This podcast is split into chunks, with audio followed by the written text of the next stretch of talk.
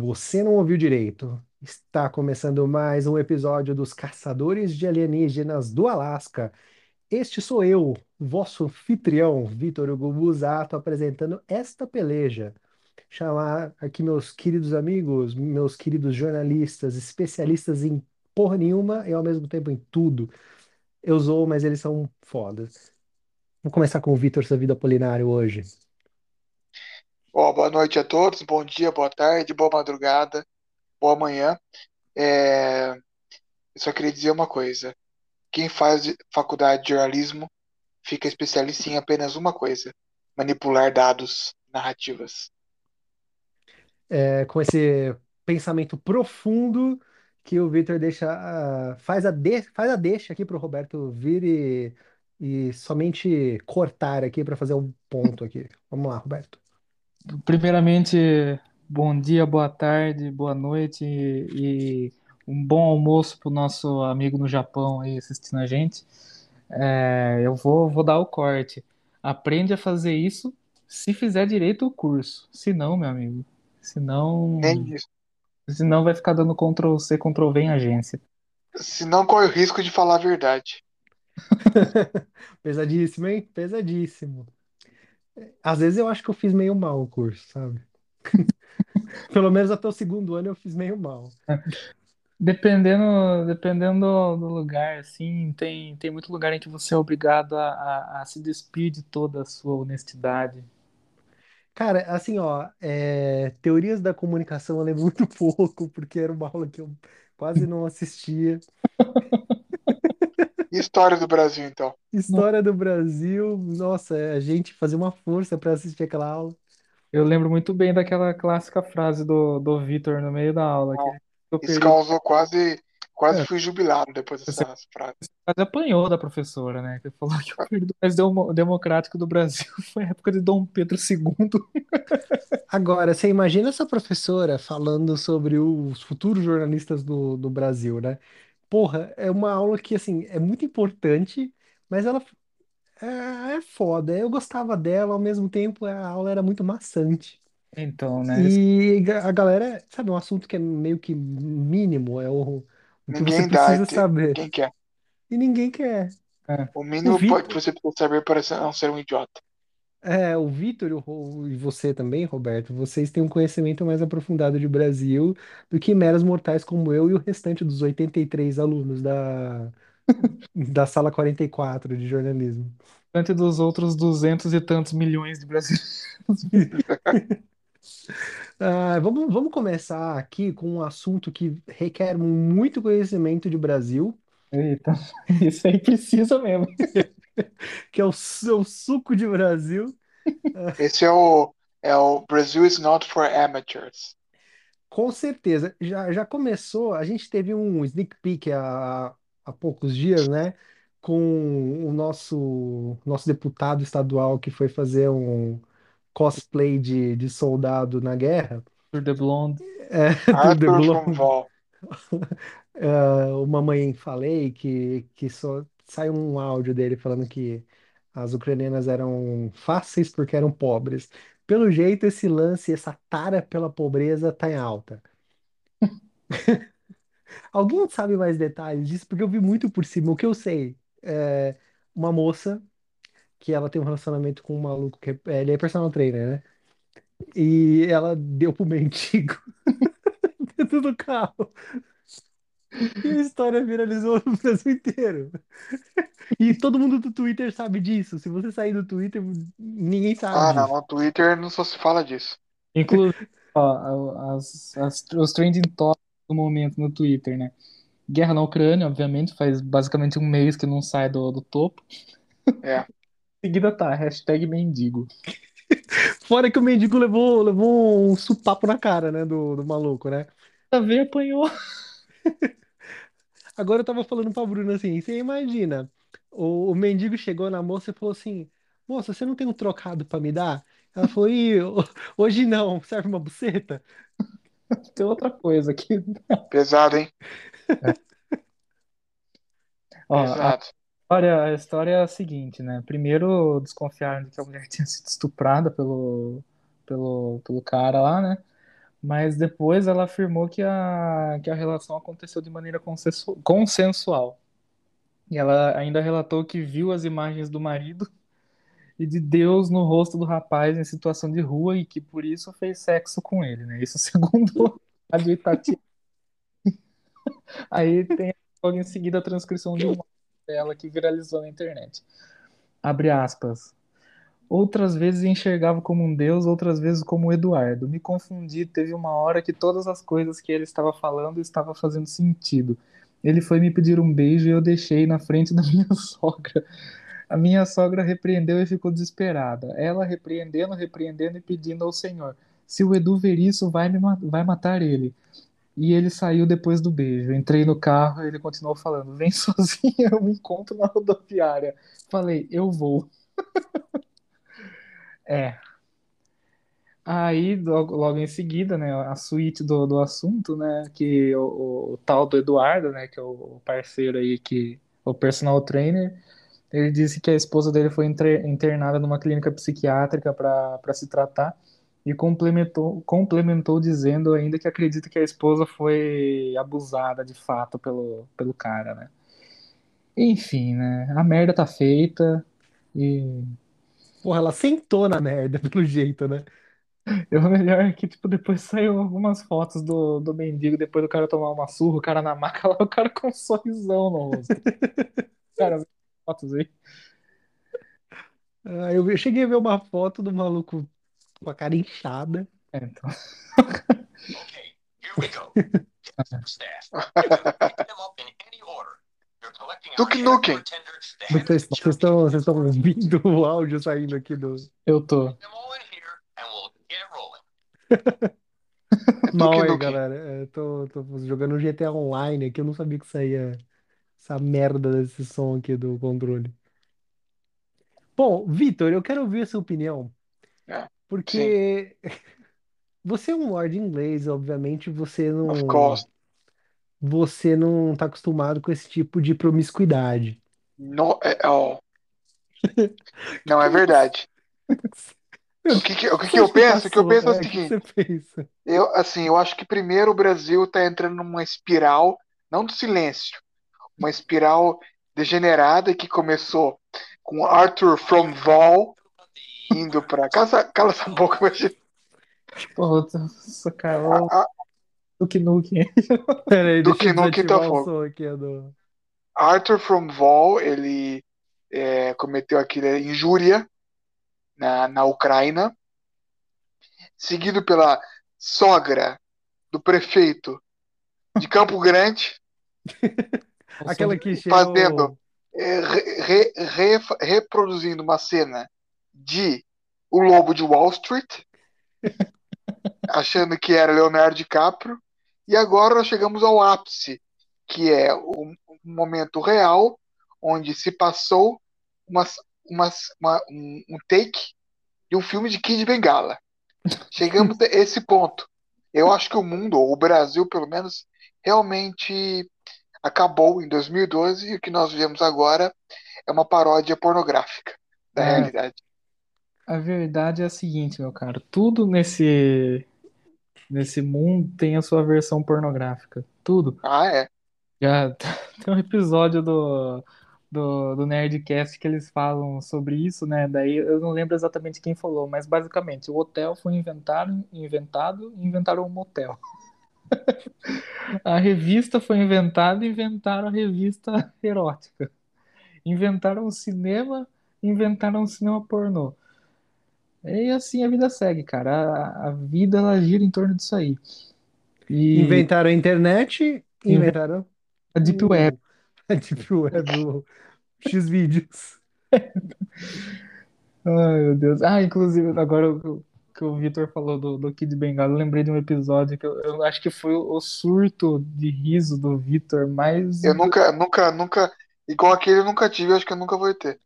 Eu- eu- eu tive- caí no chão. Eu- foi, foi tipo isso. Eu lembro da seguinte situação: que você tava com um tripé na câmera, você jogou o Foi. tripé. Eu não aguentei, eu derrubei o tripé. Eu não consegui. O que é apropriado se falando de Kid Bengala.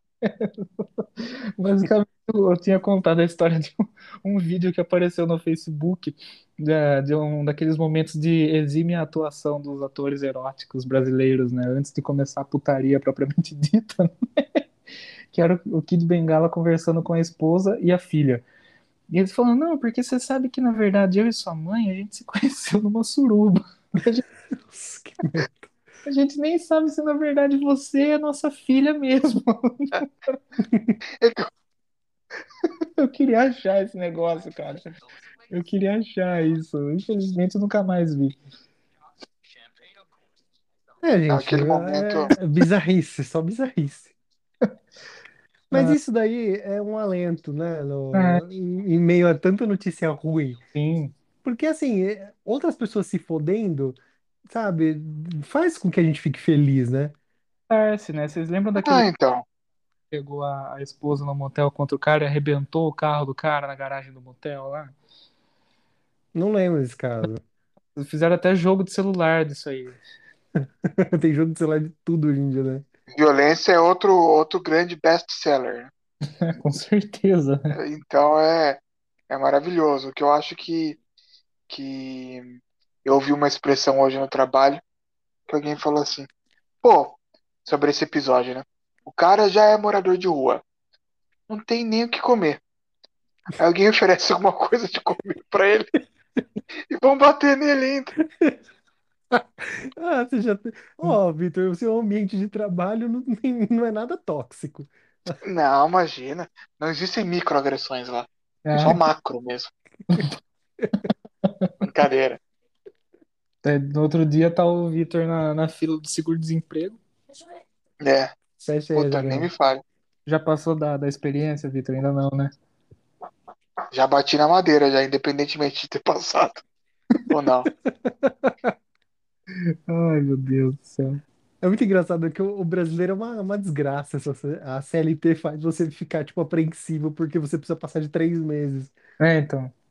E às vezes, é, dependendo, se o cara for babaca, ele coloca três meses. Se o, se o patrão for de boa, o que é muito difícil de acontecer, ele coloca dois, coloca um. É.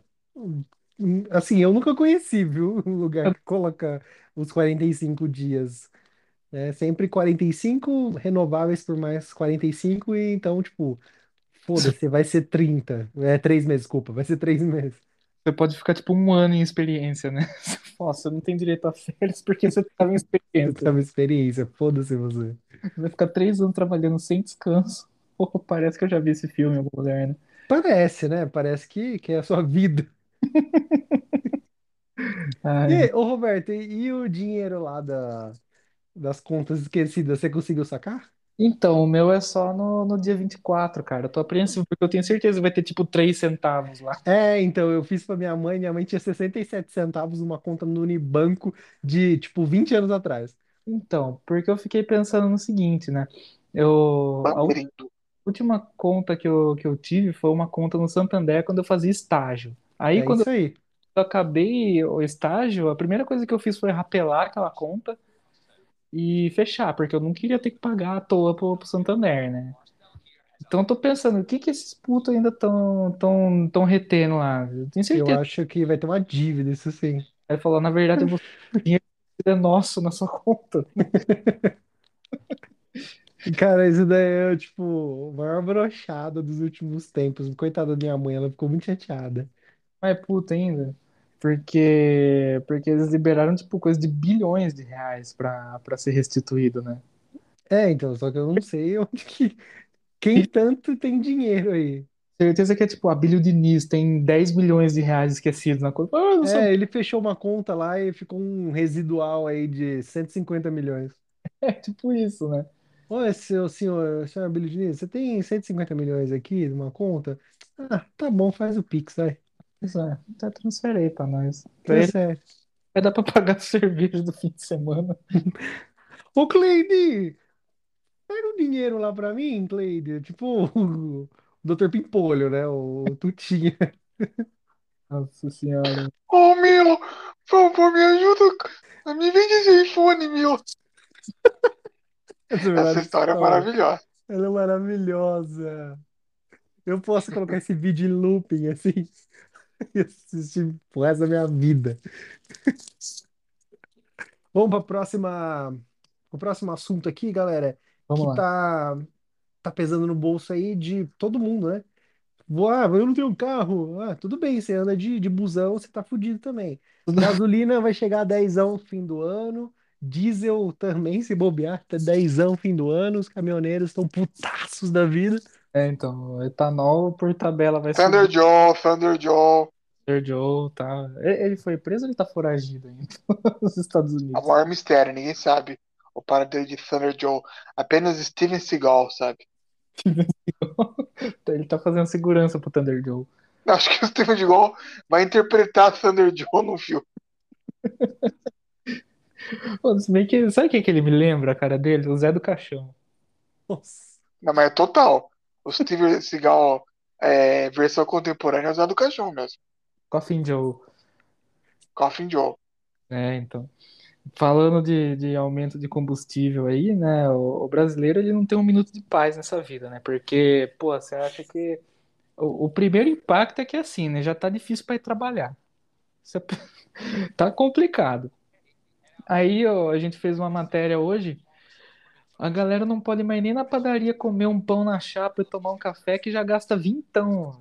Tanto que subiu o, o, o preço da, do, do- dos insumos, no caso aí, lógico, trigo por causa da guerra na Ucrânia. E na, na- entre Ucrânia e Rússia, mas daí você coloca também o transporte dos caras aí. Os malucos do diesel estão pistola. Meu pai, coitado, tá lascado. Ele conseguiu o sonho dele de comprar um 1113 11, 13. apenas para. Só pra ter, né? Outro dia ele, ele tava completamente triste. Ele falou: Ah, meu, agora nem mais. Antes eu não tinha nada pra fazer no sítio, eu ligava o trator, ficava fazendo curva de nível lá. Agora que. Agora tá caro E- fazer isso. O This is the ócio, life, hein? ócio ficou Ficar caro. fazendo curva de nível. Isso, e esse é um homem que sabe viver a vida. Olha, o cara se diverte, hein, meu? Pelo amor de Deus. É, tá, tá complicado pra todo mundo, né, bicho? Tá tenso.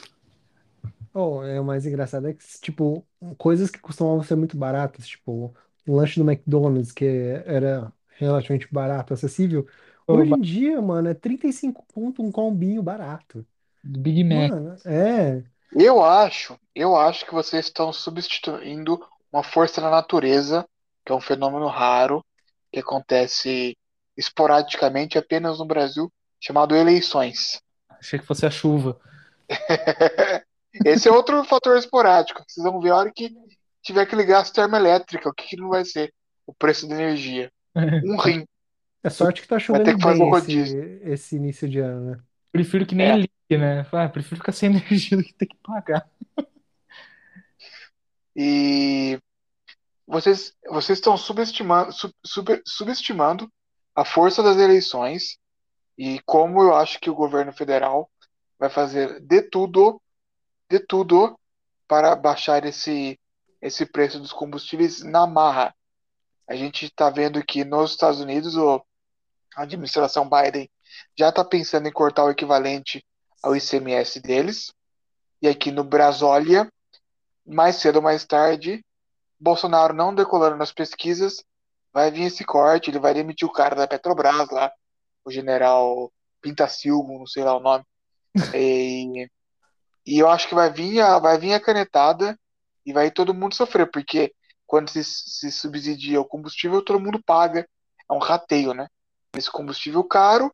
E vamos ver se essa queda aí dos últimos dias do, do valor do, do barril do petróleo Brent, que caiu da casa dos 100 dólares, tem um efeito positivo na, nas bombas dos postos Ipiranga, BR, Shell, Texaco, Esso, é, Ale, YPF, Ale e os famosos postos sem bandeira. Eu fiquei puto que outro dia eu passei na frente de um posto sem bandeira, tava R$ 6,99 a gasolina. Pô, mas ó, só atualizando aí, essa, essa, esse movimento É, movimento da- das eleições aí pro Pocket já começou hoje, inclusive, né? Que ele, ele disse que a Petrobras vai ter que abaixar pelo menos 60 centavos aí nos próximos dias, né? Ele, Caralho. ele falou, abaixa essa porra aí, basicamente. É, tudo que aumentou então, né? Porque. Então, e só que é aquela coisa, já fizeram a primeira redução, né? Que até agora a gente não sente, porque assim. Aí os caras são todos uns vagabundos, né? Porque na hora de aumentar, assim, o, o cara já tá com a mão coçando pra, pra pintar na placa, vai, vamos, vamos colocar uns 10 conto logo aí. É, É, já, não, é, exatamente. já foi ordenada a redução aí de 33% do, do combustível e até agora nada, né? É, a gente não, não viu, né? E não vai ver se bobear. Não, é o mais engraçado. O, o- a Petrobras anuncia um aumento para as distribuidoras, o posto tá que se foda, e já aumenta, né? Agora, Ah, é. Hora de lucrar. Tim, tim, aham, barulho da caixa registradora. Eu acho que assim, a pressão no Brasil para que se pratique o populismo econômico é uma das únicas forças que são capazes de unir esquerda e direita no Brasil. Por isso que esse bom senso não existe, né? Porque você tem de um isso lado, ia é, detonar o Danilo Gentili. É, isso é, isso é mais para frente. Jair Messias, de um lado, tentando fazer canetada, que deu certo em todos os lugares do mundo. Aliás, se canetada fosse bom, não existiria país pobre no mundo, né? Porque é. seria canetada para todo lado. E do outro lado, você tem o Valuation Freestyle Man himself, Ciro Gomes e Luiz Inácio Lula da Silva, o homem que acabou com o etanol no Brasil, se unindo para falar que a Petrobras não tem que dar lucro, que temos que socializar os lucros da Petrobras, é, tentando dar uma de Pol Pot e, e transformar a economia do, do Brasil pior do que a da Rússia em uma semana. É, é, então. É, nós estamos lascados, né, bicho? Uma coisa que as pessoas não, nunca mencionam, principalmente essa galera mais à esquerda, é que o, o Brasil, como acionista majoritário, né, da Petrobras, ele recebe os dividendos também, não recebe? Lógico. Então ele, então o crescimento da Petrobras, eh, toda essa movimentação, você manter o, o competitiva no mercado, sabe? Não fazer estripulias é, é bom para para a empresa, é bom para o governo que vai receber esse dinheiro aí no futuro. É, então. O... Agora que o, o, o Vitor falou disso tudo aí, né? Eu também queria jogar um, jogar uma pergunta na moral, assim. Te- é, talvez se, se tivesse uma forma de, de dar uma, uma tratada nesse petróleo aqui do, do Brasil antes de, de produzir, porque a gente tem que mandar para fora para para depois ele voltar e fazer todo o processo dele de beneficiamento, digamos assim, para para ele virar gasolina, querosene e as outras coisas, né? Será que isso também não, não ajudaria, né? Porra, se Assim, ajudaria, né? Ó, antes do. O Vitor com certeza vai, vai, vai explicar melhor, mas eu vou dar o, o meus Vitor dois centavos. vai dar os Opa, dois centavos desculpa, dele. deu inflação, agora três centavos. Três? Foi pra. Qual, o 50 Cent tá quanto hoje em dia? Dois dólares. O 50 Cent é 2 dólares. 2 dólares tá quanto aqui no Brasil? 10 conto. O 50 Cent já tá valendo 10 conto aqui no Brasil. É, lembra quando teve aquela palhaçada do ah, o Brasil é autossuficiente em petróleo, o Sim. Lula fez aquela porra lá, pôs o petróleo, é, a mão no petróleo, depois pôs a mão nas costas da Dilma, e blá blá blá. E, e todo mundo caiu nesse querida, papo. imagina ele, vira de costas aqui. Vira de costas, não, mas relaxa que eu não vou fazer nada com você, não, que você é um canhão, né? Tipo, que o o Lula gosta das novinhas, né? Não vai gostar da, É, da, claro. da senhora Dilma Rousseff. É, mas nessa época, não. A imprensa engoliu, né, essa história de que o Brasil era autossuficiente em petróleo. Só esqueceu de dizer que o petróleo do pré-sal, ele é de difícil refino Então, e na, nem, não tem refinaria aqui no Brasil que faz o refino aí da, desse tipo de petróleo aí que, eu não sei, as propriedades dele são mais difíceis de refinar, enfim. E aí gasta mais dinheiro, né? Você tem aqui o substrato, vou chamar idiotamente de substrato, tá? É, mas você não consegue usar, cara. E, e é o quanto que o PT não gastou com aquela refinaria que eles que estavam queriam comprar lá, que compraram? Pasadena. Pasadena. Mas quanto que foi, você lembra, Vitor? É um, é um bagulho que, tipo, Ah, foi superfaturado, assim, aos montes. aos montes. Aí E a depois compra foi, descobriu, a compra foi ordenada por Dilma Rousseff. e depois descobriu esse que, detalhe. que era uma merda, né? Que, tipo, que não conseguia. Era uma sucata, mas o Brasil está Aham. acostumado com sucata. Até aí, Olha, É. o valor da transação à época eh, foi. Peraí, não, desculpa. Continuem aí, depois eu termino, que eu acho que, que eu tava lendo a informação equivocada. Tava Então, na verdade é o seguinte, é, Abreu e Lima, né, que seria a grande construção que ajudaria a, a acelerar, streamline esse, esse processo de, de petróleo no Brasil, é, foi um fracasso, Passadina também. É, o, o Lula, ele conseguiu com um sucesso razoável até criar um programa de etanol viável no Brasil no começo dos anos 2000, ali por volta de 2003 até 2006. O Brasil seria, como ele mesmo é, escreveu ou disse à época, no seu primeiro mandato, a Arábia Saudita Verde e seria o líder mundial em, em- biocombustíveis. A bandeira da Arábia Saudita não é verde? É verde, tem esse detalhe também. Só que aí, aí que tem outros 500. Ele descobriu o petróleo.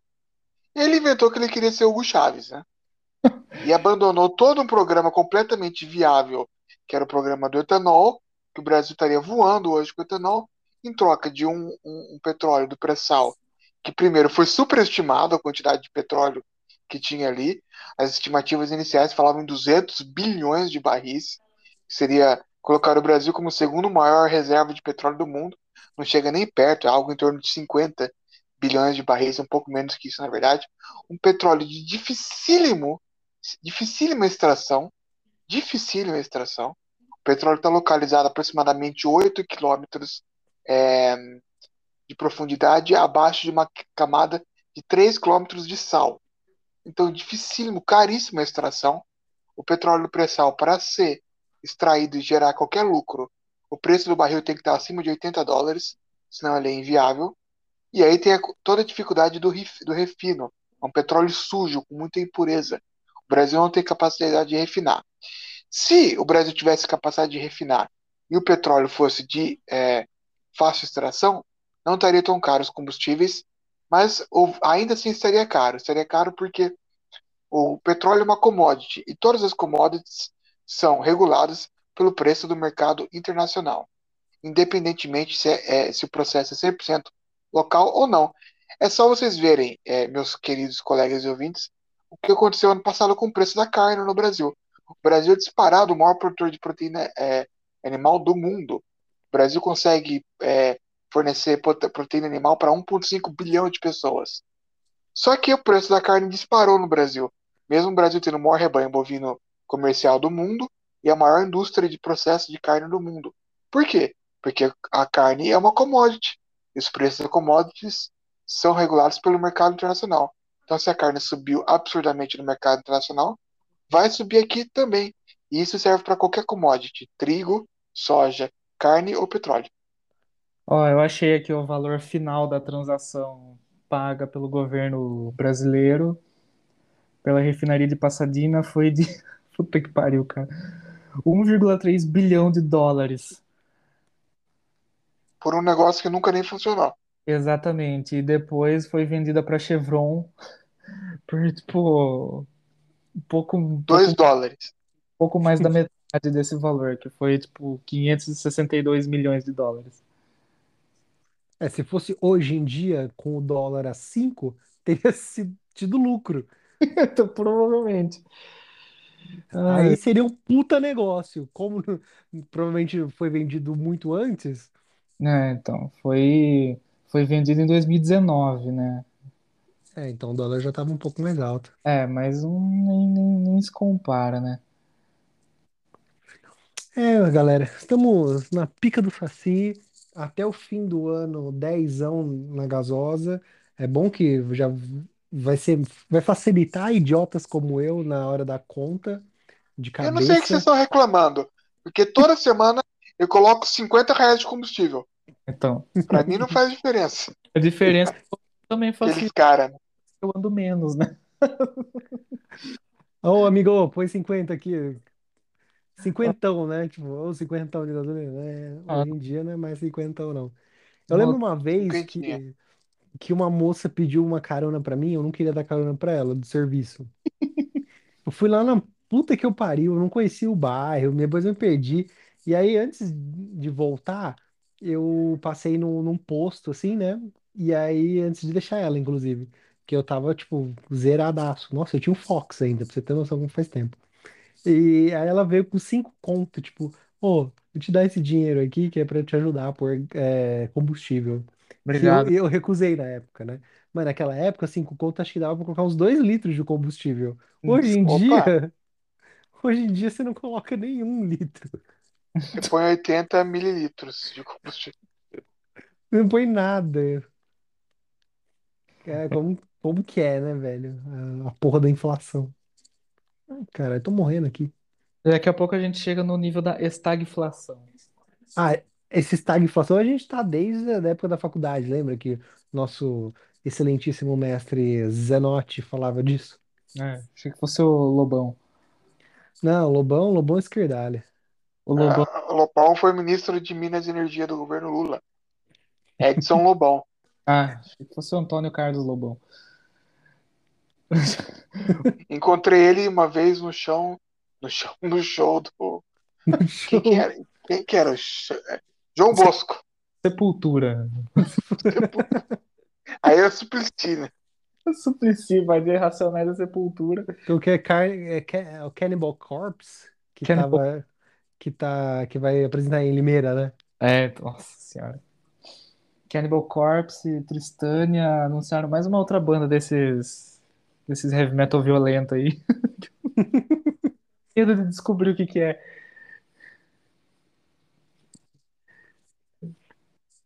Previsões para para gasosa até o fim do ano. Ah, até o fim do ano 15 conto, né? Não, acho que vai dar, dar uma trégua, a guerra vai, vai acabar em pouco tempo. É, então, inclusive, esse é o próximo assunto, né? Já dando um spoiler. Ah, quem colocou essa do espaço Paulo Guedes aqui? Adivinha quem foi? Adivinha quem foi? Ah, O Paulo olha. Guedes, ele, ele tá preso aí em 1935, pré-guerra? não, não. Eu queria, eu queria falar o seguinte. Primeiro eu coloquei o espaço Paulo Guedes porque ele virou o nosso principal personagem da segunda temporada, né? É verdade. Ele foi citado em todos os episódios. É ele mostrando o dedo do meio simultaneamente para Vladimir Putin e Xi Jinping. Tá. Depois ele indo, ele indo na Bloomberg falar que está preocupado com a economia americana. E agora... Depois ele amantegou no último episódio. E agora, agora ele soltou mais essa pérola que o Brasil está preparado para a Segunda Guerra Mundial e que nós vamos montar uma força expedicionária que vai ter o símbolo da cobra fumando um cachimbo e que o tema do exército que já está sendo preparado, que ser, ou, aliás, os efetivos vão ser chamados de pracinhas. E o tema vai ser a canção do exílio. Eu acho que se ele falasse isso lá pro, pro Getúlio Vargas naquela época, ele ia ser melhor recebido.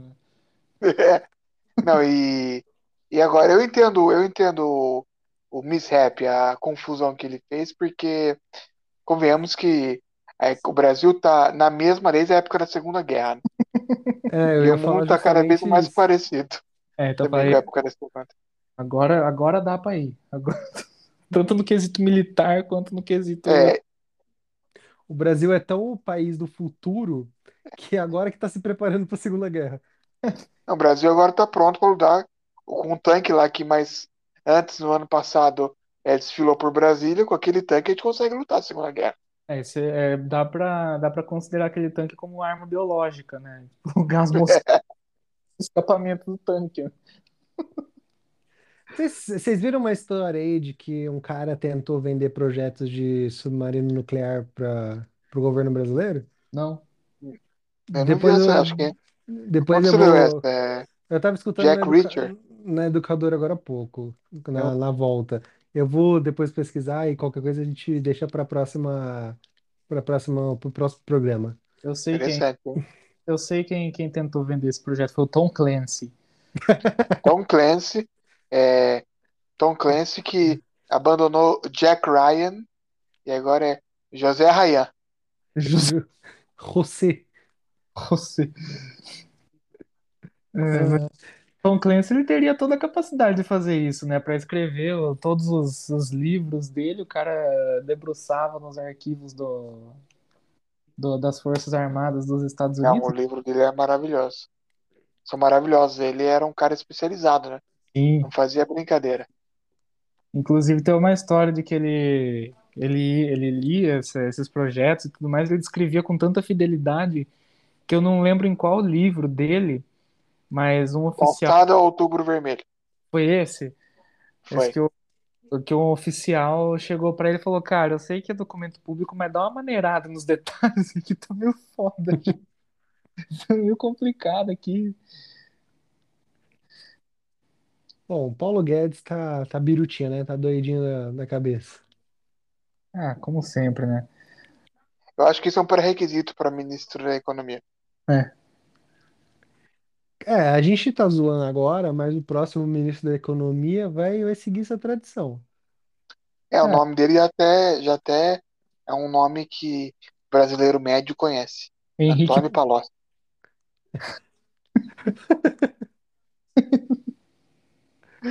ai meu Deus do céu, O cara. Palocci é o cara que mais se ferrou, né? Nossa, Ele esse se ferrou total. Ele deve chorar todo dia, né? Nossa, acho que um arrependimento que ele deve ter na vida é esse, né? Puta, o que que eu fui me meter? Devia ter escutado a minha mãe no. Mano, ele foi o único que se fodeu, né? Todos os outros estão soltos, estão de Ele e o boa, Cabral, tão... né? O Cabral também. Ah, mas o Cabral também, assim, ele não era da patota, assim, Ah, não, tanto. ele era. Ele era, Ele ele não tinha a patota grupinho. dele. É, ele tinha a patota dele. Agora, a, pa- aquela patotinha lá do, é, ge- como que era? Genuíno, Dirceu. Dirceu, Palof, Palocci. Eduardo Cunha. Eduardo Cunha. Não, o Eduardo Cunha, é- ele tá no Twitter comentando futebol. Ah, vai É, tomar no cu. cara, tem um vídeo maravilhoso do Eduardo Cunha tocando bateria. Não Não, acredito. esse, esse vídeo é maravilhoso. É tocando o Ringo Starr, uma homenagem a Ringo Starr. Eu não sei como que o Ringo não morreu depois dessa. Nossa, que lixo. Bom, vamos para o mundo. Vamos lá. Vamos lá. Updates da situação na Ucrânia. Vamos lá, né? Tudo, tudo guerra na, é, entre Rússia e Ucrânia. Eu soltei essa também, a próxima, né? Soltei a próxima aí no, no nosso grupinho de WhatsApp. da, da questão dos laboratórios, possíveis laboratórios americanos em território ucraniano. Putz, Teve o Putin mesmo veio com essa de, de que teriam laboratórios lá mexendo com coronavírus, com antrax e não sei o quê. Aí eu perguntei para os meus queridos colegas que não responderam no WhatsApp para responder hoje. Ah, então quer dizer que isso justifica uma invasão de um país, mas na época em que a China é, surgiram rumores do possível vazamento de coronavírus de um laboratório de lá, a galerinha, a patotinha, não, porque não pode, isso é, isso é loucura, não hum, pode investigar um negócio desse. E aí? é, bom, você, você quer começar pelo, pelo laboratório ou pelos updates da guerra? Ah, faz parte, dos up- o update da guerra e o laboratório estão tão juntos, né? Foi, foi, foi ontem ou anteontem, né? Que, oh, não, foi hoje que eu vi esse, É, eu esse vi isso vídeo do Putin. aí agora há pouco também. Então, por favor, update da guerra. Bom, um update da, da guerra aí que eu acho que é, é algum, algumas informações significativas que depois o nosso internacionalista favorito, Vitor Sanvido, vai poder discorrer melhor. Mas parece que avançaram aí as negociações de paz, né? Os dois, os dois, os, os representantes dos dois países parece que estão chegando num, num meio termo ali em que um para de atirar e o outro para de entrar na frente da bala, porque está sendo isso, né? A culpa das mortes, basicamente, dos ucranianos que estão entrando na frente dos tiros da Rússia, né? Segundo os russos. É, parece que teve uma um, um avanço significativo nesse sentido, principalmente porque o, o Zelensky ele, ele se mostrou disposto a desistir da, é, da entrada da Ucrânia na, na OTAN e na União Europeia, né? E além disso, hoje teve o, teve o pronunciamento dele no Congresso americano e que ele pegou no, no ego dos caras citando o 11 de setembro e Pearl Harbor, né? É, fez um, fez um, um, discurso bem, bem poderoso lá, né? Pedindo, de novo, pediu a, a zona de exclusão aérea sobre a Ucrânia e o que, assim, aí eu acho que dentre, dentre muitas cagadas que estão acontecendo, essa pelo menos é uma que não está acontecendo, porque daí seria realmente pretexto para a gente para gente se, para a Segunda Guerra Mundial. É, exatamente. Esse é o pretexto para a gente pedir como, como seres humanos desse planeta. É, pelo menos bater um pouco de bom senso ali no, nos caras, eles estão né, negando isso, e agora precisa bater um pouco de bom senso também no, no Zelensky de entender essa situação, né? Embora eu também entenda um pouco do lado dele, porque o cara tá desesperado, né? Mas enfim. É, acho que essa semana também alguns, alguns ataques significativos da Rússia na, é, na Ucrânia, né? Mariupol foi o, o ponto-chave. Também, é, agora eu acabei de ler que, que os radares dos Estados Unidos detectaram movimentação marítima mais agressiva de navios russos na região do, do Mar Negro. Enfim, né? É aquela coisa. Os caras deram uma avançada na, nas negociações de paz, mas ainda tá tendo a pressão militar, o que, assim, tudo leva a crer que é aquela coisa do, do Putin, de ele já ter percebido que o plano dele não deu certo só que ele não vai, ele não vai admitir isso jamais. Então ele vai pressionar os caras até onde der, até a hora que, por exemplo, vamos colocar uma situação hipotética. Ah, beleza, vamos aceitar todas as todas as, as exigências russas aqui, ele vai falar aí, ó, tava certo, falei que os caras iam, iam entender o nosso lado, enfim. Um outro ponto interessante que eu li também que uma outra exigência do que daí já não é considerada exigência chave do governo russo para para parar o bombardeio, mas é basicamente limpar com toda a cultura ucraniana, também conhecido como é, vocês não falarão mais ucraniano e sim russo. Essa é uma das é uma das é, das exigências bizarras aí que o governo russo colocou. Passa a bola. Viu, mas é, agora uma pergunta séria. É, a maioria da, da população ucraniana não fala russo? Vitor? É, não. Na Não? verdade, dos 40 milhões de habitantes da Ucrânia, a população mais a, a, se você olhando no mapa, a região mais leste da Ucrânia, que é próxima da fronteira com a Rússia, principalmente nas regiões separatistas ali de Donbas, né, que é uma região muito rica em carvão, falam russo como primeira língua. Você, porque ali é uma população realmente de etnia russa. Na região central do país, você tem alguns ucranianos que usam o russo como segunda língua, mas a oeste do rio de Dnipro, de Dnipro, né, na verdade, que corta o país em dois, incluindo Kiev, Lviv e toda a região ah, no Mar Negro e no Mar de Azov, ali se fala ucraniano e a cultura é completamente ucraniana, que é uma cultura, por mais que o Putin tenha falado que não existe, é uma cultura riquíssima, antiquíssima. Temos que lembrar que Kiev, por exemplo, é muito mais antiga é, que qualquer grande cidade russa, aliás. Foi o berço do, do Império Russo, foi é, na atual Kiev, né? É, muita coisa para se falar da guerra, por exemplo. Tem que se falar que Zelensky, como o Roberto citou, abandonou a ideia da União Europeia e da OTAN, porque ele foi abandonado, na verdade, porque a OTAN e a União Europeia quer falar, falaram, quer saber de uma coisa? Melhor nesse momento não. É, está se, está se costurando, costurando um acordo onde a Ucrânia vai ter um status parecido com a Áustria ou a Suíça, que não são membros da OTAN, é, mas é, não, e não são alinhados com a OTAN, mas estão ali protegidos caso de alguma merda, mas não tem nenhum, nenhuma ligação oficial. E o Putin, que per perdeu a guerra no sentido de que é, foi um custo muito mais alto do que ele imaginava, imaginava. Ele destruiu a economia do país dele. Ele deve estar sendo pressionado pelos oligarcas, que estão perdendo tudo. É. Ele vai ter que conceder, ele vai ter que conceder, e a concessão vai ser o seguinte: ele vai conseguir a Crimeia e as regiões de Lugansk, Lugansk e Donetsk, vai deixar o Zelensky no poder e vai manter a OTAN fora uh, da, da, da fronteira russa por enquanto. Sobre os laboratórios, complicado essa história. Pode ser que eles existam?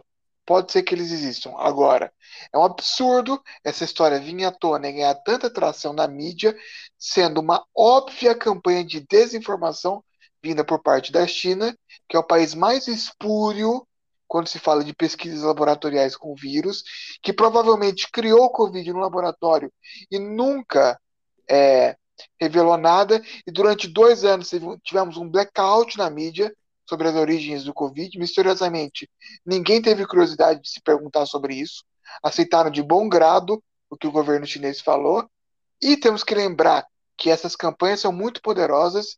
Vide a campanha feita pela União Soviética no começo dos anos 80, dizendo que a AIDS foi criada num laboratório americano, que é uma clara mentira, mas é uma informação até hoje divulgada em ciclos de pessoas que chamam americanos de estadunidenses, uma fake news da União Soviética, na época que fake news ainda não tinha esse nome.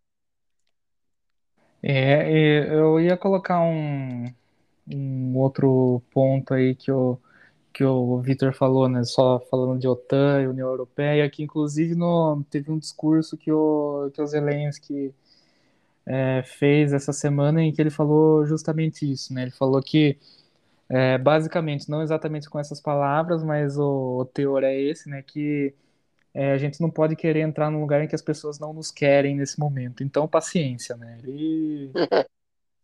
Foi, foi basicamente isso que ele falou, foi o que eu entendi, né. E, e, realmente concordo em gênero, número e grau com o que o Vitor falou do, dos laboratórios, né? Tudo uh, a, a, a, condicional um negócio muito interessante, porque você pode falar o que você quiser sem você falar exatamente o que você o que você tem intenção de dizer. E é de fato uma uma campanha de desinformação e é engraçado também a gente, engraçado e interessante, né, quando a gente vai observando os movimentos que a China vem feito nessa nessa crise, né, porque num dia o, é, o, os dois presidentes, né, Biden e Xi Jinping aceitam se, se encontrar e tudo mais, fazer reuniões para discutir a questão. China fala em neutralidade com relação ao ao, ao conflito e tudo mais, mas ao mesmo tempo eles, eles, eles se mostram aliados, mas de um jeito um pouco mais velado, né? E a forma que eles demonstram a, a aliança deles é justamente nessa é, nessa questão aí da desinformação e que é o que o que vamos dizer assim é o que eles têm o que eles têm em mãos para não para não explodir o planeta nesse momento, né? porque o, os outros, é, ao mesmo tempo em que acontece todo esse fuzuê aí de, de Ucrânia, leste europeu, Rússia, blá blá blá blá blá, é uma coisa que, que, tem, que tem acontecido também é o aumento da, da tensão entre China, Estados Unidos e Rússia, né? Uh, três países que estão aí trocando acusações praticamente todos os dias. Estados Unidos manda uma e toma duas. É, a última foi com relação a, a um suposto pedido de, de armas, é, de ajuda de armamento e financeira da Rússia para a China. É, quer dizer, um pedido feito pela Rússia para a China e que depois a China rechaçou esse pedido, mas também não negou nem confirmou, não, não, não falou nada. E agora essa questão dos laboratórios é claramente uma, uma situação desse sentido. Né? Eles estão, estão se mantendo, entre aspas, neutros Porém, estão jogando o jogo dos caras aí pela, é, por fora das quatro linhas, digamos, digamos assim, né? É um movimento é, interessante, para dizer o mínimo, né? Viu, deixa eu perguntar que, assim, o Glenn Greenwald, ele, ele tá batendo bastante nessa, nessa tecla dos laboratórios e tudo mais. É justificativa? O Victor já deu a opinião dele que não é justificativa, mas assim, tipo, a gente tem, por exemplo, suspeitas eh, de que o coronavírus tenha sido eh, criado no laboratório. Agora, você, agora a gente tem, tipo, acusações de que há laboratórios financiados pelos Estados Unidos ou não, eh, em território ucraniano. Quando, como isso vocês acham que pode interferir no, no futuro? Tipo, quais países será que têm laboratórios que estão desenvolvendo quaisquer tipos de armas biológicas aí para o futuro? Então, se for parar para pensar assim, basicamente todos os países do mundo, né? É, tem, tem algumas coisas que, que a gente vai repetindo na. Quando a gente vai vendo a história, a gente vai, vai repetindo, né? A forma como a China se portou é, quando, quando foi sugerido que o coronavírus teria sido criado em laboratório, aí vamos, vamos deixar claro uma coisa: se foi intencional ou não, são outros 500. Mas depois que surgiu essa referência em que, em que é, pessoas, enfim, entidades queriam investigar isso, eles, de, eles demonstraram completamente agressivos com relação a isso. E eu acho que essa, essa resposta em tom agressivo diz muito, né? Por outro lado, eu pelo menos depois que, eu, que, que vocês jogaram essa, essa história dos laboratórios, eu não vi uma agressão nesse sentido, uma resposta tão, tão agressiva nesse sentido vindo do, do, do, dos ucranianos e até do, dos próprios americanos, né? E não estou querendo passar pano, não, mas eu acho que tem uma, uma diferença muito grande na, na forma como as, as, duas coisas estão sendo. É, como, como os dois assuntos são, são lidados. E, e, também é interessante a gente observar que algumas outras vezes nesse passado recente da nossa vida, quando se suspeitou de alguma coisa desse tipo, é, não falando necessariamente em laboratórios de armas biológicas, mas quando os Estados Unidos começaram a acusar é, Iraque, Irã de ter armas, armas químicas e tudo mais, eles queriam investigar, a gente teve uma resposta também, de certa forma, agressiva na, nas palavras, o que acabou resultando numa guerra de vários anos naquela região, né? Então acho que as coisas elas vão meio que se repetindo. Pode ser que tenha, pode, mas e aí, quem é que vai comprovar isso, né? Vitor, você quer É, responder essa realmente. minha dúvida?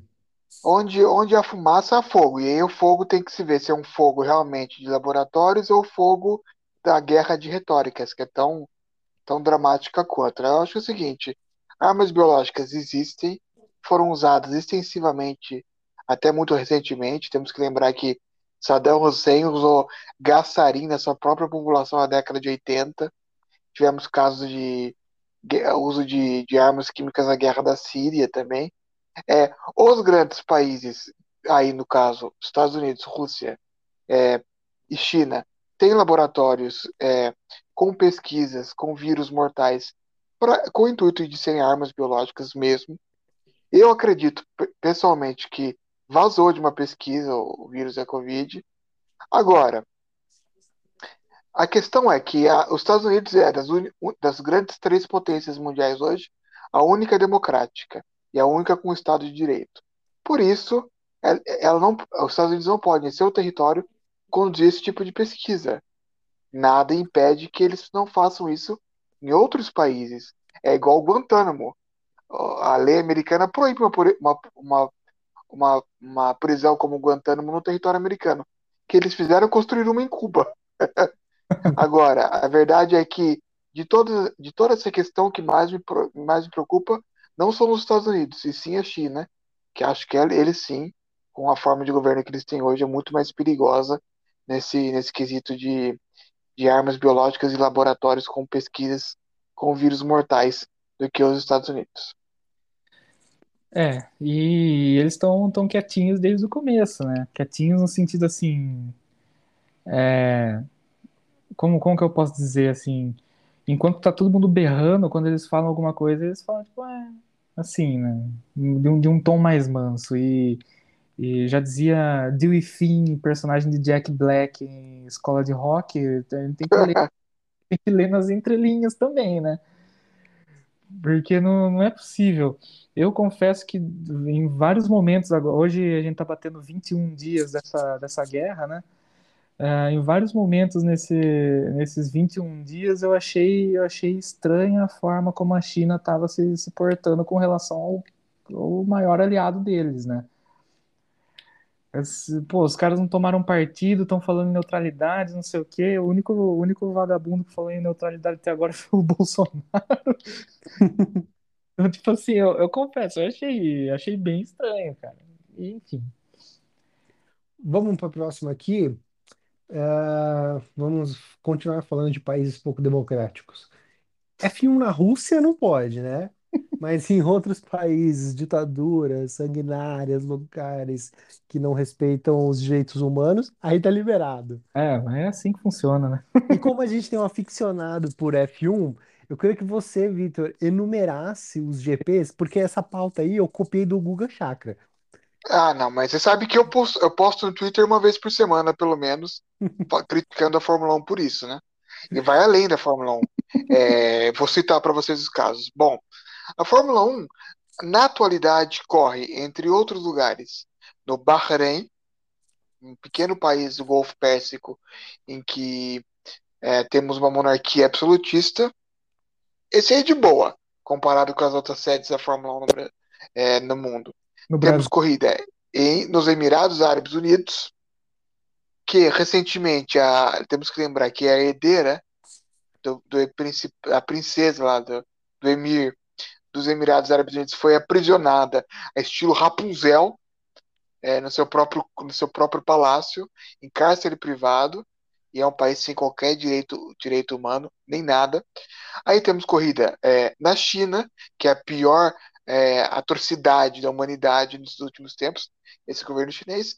E temos corrida na Arábia Saudita um lugar onde até recentemente mulheres nem sequer podiam dirigir.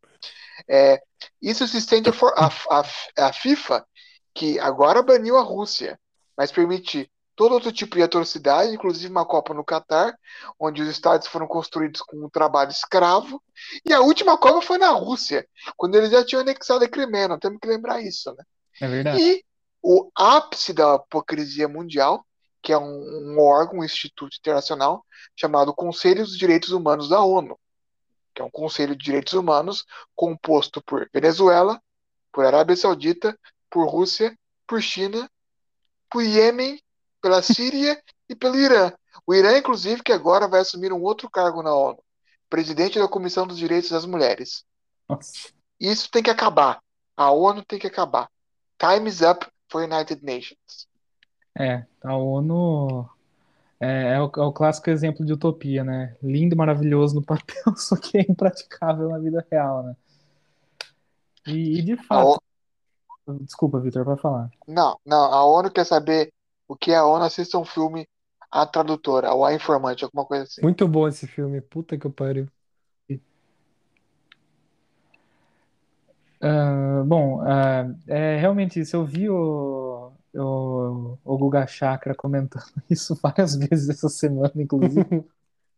É, e, e realmente, né, quando a gente para para pensar, assim, é, é complicado, né, para dizer o mínimo, porque é, é total hipocrisia, sabe? Eu acho que a gente entra num- numa coisa, tipo, ah, lógico, as sanções ali, elas se demonstraram muito efetivas, né? Tanto é que o, a Rússia de uma potência a uma, a uma merda em questão de minutos, em, logo no começo de todo essa, esse fuzuê aí. Ah, só que, só que outros, outros países eh, continuaram na mesma, né? Eu até parei para pensar. É, poderia ser porque, o, porque esses outros países têm, têm pessoas multibilionárias, né? Mas os russos têm os oligarcas também. Então, acho que a única questão é justamente essa, né? A hipocrisia é, comendo solta, né? É aquela coisa, ou vale para todo mundo ou não vale para nenhum. Pô, é dinheiro, né? Sim, enquanto, enquanto é bonito, bonito, assim, enquanto uma, uma parte da galera não pegou pra, pra cancelar, então beleza. É. Perde, pô, perde uns oligarcas russos aí, mas do outro lado você tem os, os sheiks árabes, né? Os milkshakes árabes. Ô, e, e essa né? história do, do Chelsea, hein? Ah, então, então o Chelsea é outro que vai, que vai falir junto com a Nossa, que sorte, a nossa, que o, essas sanções não ocorreram antes do Mundial, né? Nossa, cara, o palmeirense não tem um dia de paz nessa vida. Nossa, que sorte, velho, que bom. Que bom, porque imagina, o time falido não consegue pagar o salário de ninguém. Cara tendo E que foi o último título do Abramovich, hein? Foi, ele o Lukaku. conseguiu, conseguiu, né, o último título que faltava pra, pra galeria Contra o do Chelsea. Palmeiras. Entrou pra história o Palmeiras. o Palmeiras. O último, ti- o último título do Chelsea, provavelmente. Talvez o último campeonato do Chelsea também. É porque parece que eles não querem deixar nem vender o clube, né? Ele Tá- vai ficar então, cara. É, então eles Não, querem o clube destruir o agora- clube. O clube agora é. Ele tá no pior estágio possível. Ele virou é, propriedade do governo. Ou seja, estão ferrados. Sabe qual que é a... É, Desculpa, Fala, Vitor. Roberto. Não, a solução é a solução é abrir uma anônimo do futebol e dar pro Ronaldo Fenômeno comprar. Nossa, Nossa, já tá, mas já tá dando treta isso, viu? Da É. SAF do Ronaldo. É, então o cara tá, ele tá desesperado, Já né? tá dando treta? Já ele quer mudar um- umas cláusulas do contrato já. Do Cruzeiro lá. É, também, isso aí sabe o que que é? Minha mãe falava, isso é comprar por impulso. Viu que tem lá, vai, eu vou comprar isso aqui. Compra, não vê o que que é e se ferrou. Imagina, Imagina isso, né? Comprar, ainda mais comprar um, um lixo como o Cruzeiro, né? imagina se ele tivesse comprado o Vasco, que não seria a vida nesse momento. Ah, pra você perceber, o cara que compra Botafogo, Vasco, o próprio Cruzeiro, ele não tá bem da cabeça. Ele não tá pensando racionalmente. Ele podia ter comprado a Inter de Limeira, cara. Ah, sou muito mais a Inter de Limeira. Então, cara, é um time que tá se estruturando do mesmo jeito que até hoje eu tenho bronca que o Red, a Red Bull não quis comprar a Inter de Limeira e foi atrás do Bragantino, cara. Pô, meu. Ó o, Bra, ó o Bragantino hoje. Então. Olha, imagina, é, é, Red Bull Inter de Limeira. Nossa, Red Já Bull tá- Limeira. Red Bull Limeira, essa é da hora. ia tá o, ia tá o Barbieri aqui. Tá mandando bem. E o, o estádio Major Levi Sobrinho, seria a Arena do Touro. Arena- É. Aí o negócio que eu acho legal, né? Que o, Vocês iam meter pau na, na... Qual que é o outro time aí? O Independente? de- o time do Rojão, esse aí. É, o time do Rojão. Vocês iam meter pau nele. É. O, um negócio que eu acho legal é que o, o antigo mascote do, do Bragantino era um leão também, né? E hoje eles fazem na- nas apresentações, show do intervalo, aquele, aquele show lá com os mascotes, né? O El Toro Rosso do, da Red Bull e o, o Leão do Bragantino. Ia ser a mesma coisa aqui em Limeira, cara. Tá tudo feito, o pacote tá feito já, mano. Não tem. Ah, Ia ser o Leão Vermelho. Leão Vermelho, né? Enfim, eu até perdi o. Não, até perdi a linha de raciocínio, só sei que eu queria falar que o Bragantino é uma massa bruta. É isso aí. É, outra pessoa que não tava batendo bem quando investiu num time de futebol foi o Felipe Neto, né? Que foi investir no Botafogo. É, esse- mas esse não bate bem normalmente, né? É, cara, esse é imbecil Falta Nando. Moura, falta Nando Moura e investir no time de futebol. O Nando Moura daqui a pouco compra o São Paulo, sei lá. Compra o Corinthians. De- Teve uma notícia aí que saiu nesses blogs aí de futebol de que a, o grupo City que queria dar um bilhão pelo Atlético Mineiro. Nossa, Agora, se eu digo o Atlético Mineiro valer um bilhão, quanto que não vale um time como Corinthians, São Então. Paulo, Palmeiras, Santos? time com história, né? Não, é, imagina um time com, com torcida. A única pessoa que eu sei que torce pro Atlético Mineiro é o baixista do Sepultura, porque ele tem o escudo do Atlético Mineiro no baixo dele, né? Cara, mas é, quantos milhões de torcedores tem o Atlético Mineiro? Se tiver 2, 3 milhões é muita coisa. Não tem muita, muita gente que é, que é galo. né? Na banda mineira, que é o Sepultura, só tem um. E tem dois torcedores do América. O América, se bobear, tem mais torcedores do que o, do que o Atlético.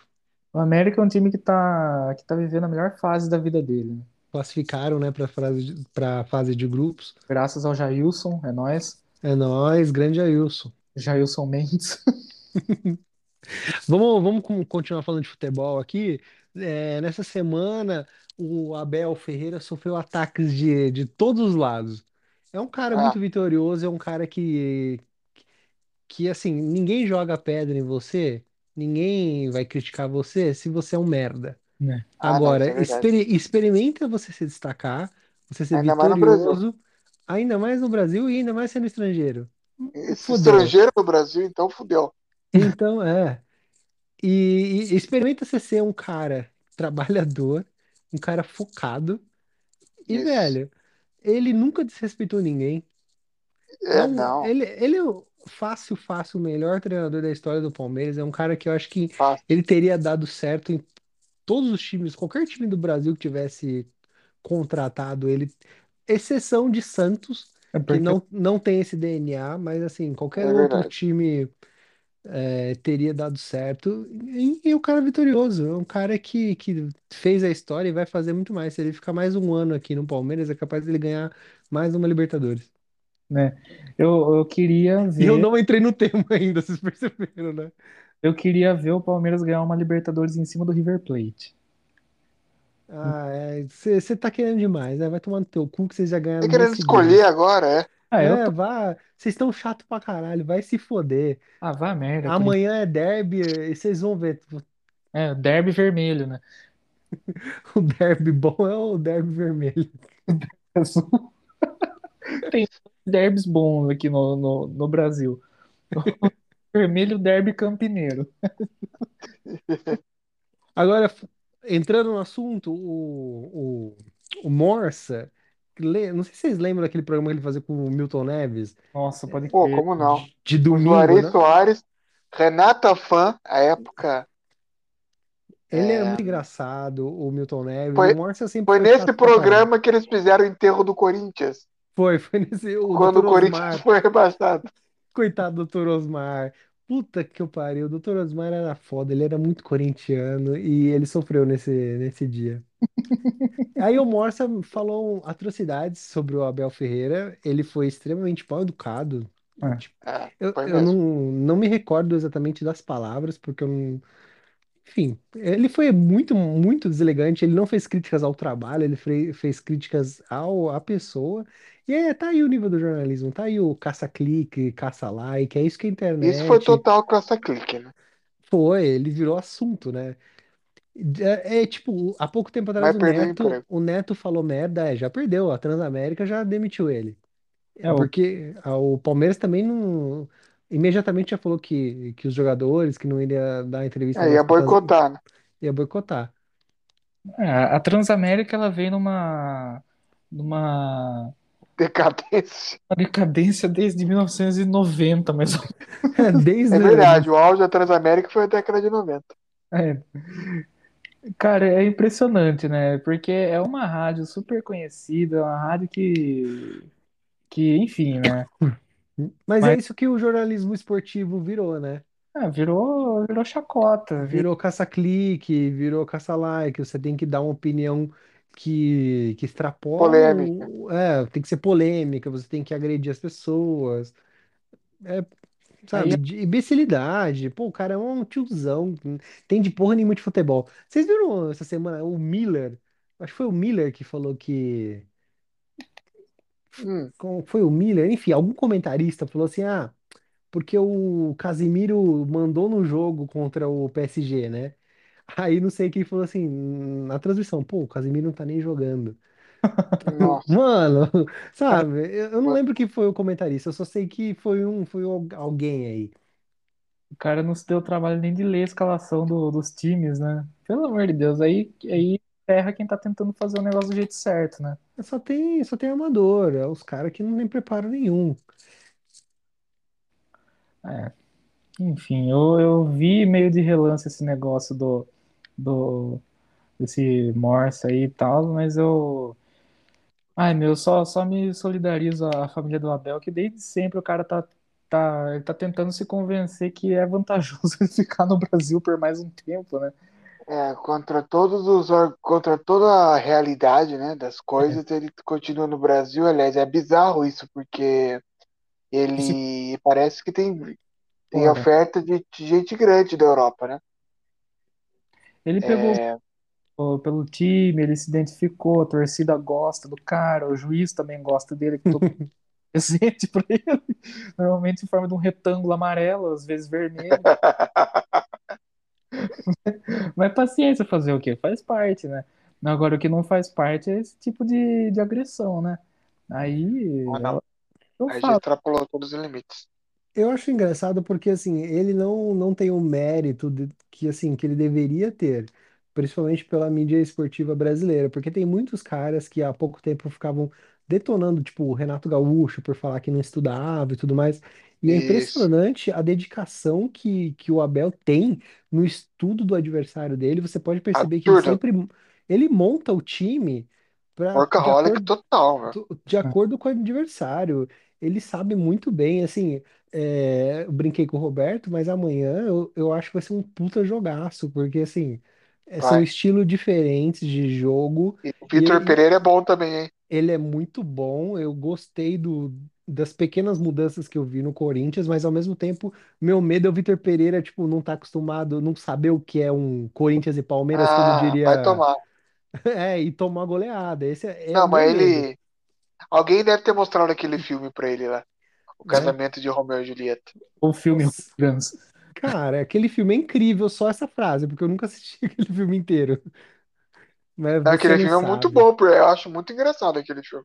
Eu nunca É um dos assisti. melhores filmes dos, dos anos 90 do Brasil, junto com Boleiros, né? Outro clássico. Boleiro, outro, outro clássico. E então, o Abel é um cara que eu já falei aqui no podcast, meu. Eu sou fã dele, mesmo ele estando no rival. Eu acho que ele teria dado muito certo no Corinthians, porque ele tem muita cara do Corinthians também. Ah, o Palmeiras e o Corinthians, ele- eles têm perfis parecidos, né? De, de, de garra e tudo mais. O Palmeiras teve a- as duas academias, né? De times mais técnicos e tudo mais, mas o Palmeiras sempre É, gostou disso, de de times aguerridos e tudo mais. E o Corinthians tem essa tradição de raça e tudo mais, que foi potencializado na era Tite, eu acho que e foi a era mais vitoriosa, moderna, assim, do, do, do time. Então vai ser jogaço e o boa sorte pro Abel. Tomara que ele saia do Palmeiras logo, porque, a verdade é a seguinte, não, a verdade é o seguinte, independentemente do que o Abel faça, a imprensa esportiva nunca vai estar satisfeita. Na boa, os caras só vão, só vão começar a falar bem dele o dia que Quando ele. ele sair, Exatamente. Porque eu acho que, principalmente, a, a imprensa esportiva no, no Brasil é um, é um meio, assim, muito de abutres e corvos e, e animais desse sentido. Porque eles reclamavam do Renato Gaúcho, que o Renato Gaúcho não, não estudava o time, não sei o que, não sei o que lá. Surgiu o treinador do jeito que eles queriam, e o que, que aconteceu? Eles ficaram sem alguém para xingar. Eles ficaram sem, é, sem, sem alguém para fazer crítica depreciativa, e porque essa é, a mídia esportiva no Brasil ela é viciada em reclamar e viciada em cornetar. Eles confundem análise, eles confundem informação, essas coisas, com opinião 100% do, pe- do, do tempo e 90% das vezes opinião infundada. Eu acho que hoje em dia tem um cara só que eu acompanho que, que ele dá a opinião de um jeito assim, ele é duro quando ele tem que ser, ele elogia quando tem que elogiar, e mas sempre bem fundamentado, que é o Oswaldo Luiz da IPTV. É o único. Outro dia eu vi ele falando da, da situação da Ponte Preta, que basicamente ó, o Corinthians fechou a tampa do caixão da ponte, foi, opa, e foi. ele fez uma análise assim espetacular da situação do, da Ponte Preta, inclusive ele falou: "Tô preocupado com esse time da Ponte Preta. Tô preocupado com o que vai ser". Enfim, ele, ele, ele, ele não chegou e falou, pá, o Hélio dos Anjos, que é o treinador da, da Ponte atual, não falou, esse cara é um bosta, ele não sabe o que, que ele tá fazendo. Ele falou, não, o cara ele precisa melhorar tal e tal coisa e tudo mais. Ele tentou fazer, mas não deu certo. Fez a análise dele ali e boa, bola pra frente. Ele não precisa ofender ninguém pra fazer uma crítica negativa, assim. É, é, mas não vende, né, Roberto? Isso é uma exatamente. exceção. No Brasil, o pessoal quer tiro, porrada e bomba, né? Por isso que eu falo, ele é o único comentarista hoje em dia no Brasil que faz o, o trabalho assim do, do, do jeito certo. Você pega, você pega os outros caras aí, o, o, o próprio Morse, o, o Rizek, esses malucos aí, pô, É tudo clubista, né? é, vai, vai pra, é, vai só pra cornetar e é isso aí. Hum, infelizmente tá desse jeito. Bom, mais alguma coisa sobre é, Morsa, sobre esportes? Vamos para o nosso Omeleft. Vamos lá. Que agora vai dar treta, hein? Eu já tretei com um menino do, do serviço sobre isso. Então, vamos lá. Omeleft, as mais incríveis notícias da cultura pop, com aquele viés esquerdista que todos nós gostamos, e tem um viés esquerdista pesadíssimo nessa nossa primeira pauta. Eu vou começar Filme. Coisa já que toda vez que você fala isso do viés esquerdista, ah, todo mundo é comunista no, no fundo do coração, tenho certeza. Ah, é, o comunismo é lindo. Cara, o comunismo é, ele é perfeito. Ele é É, um pacotinho, ele é um, um presente merda embalado numa uma puta, numa puta caixa bonita. gente, Você pode, fa- você pode falar o que você quiser do comunismo, mas uma coisa é certa, ele tem consistência, porque ele falhou em 100% dos casos.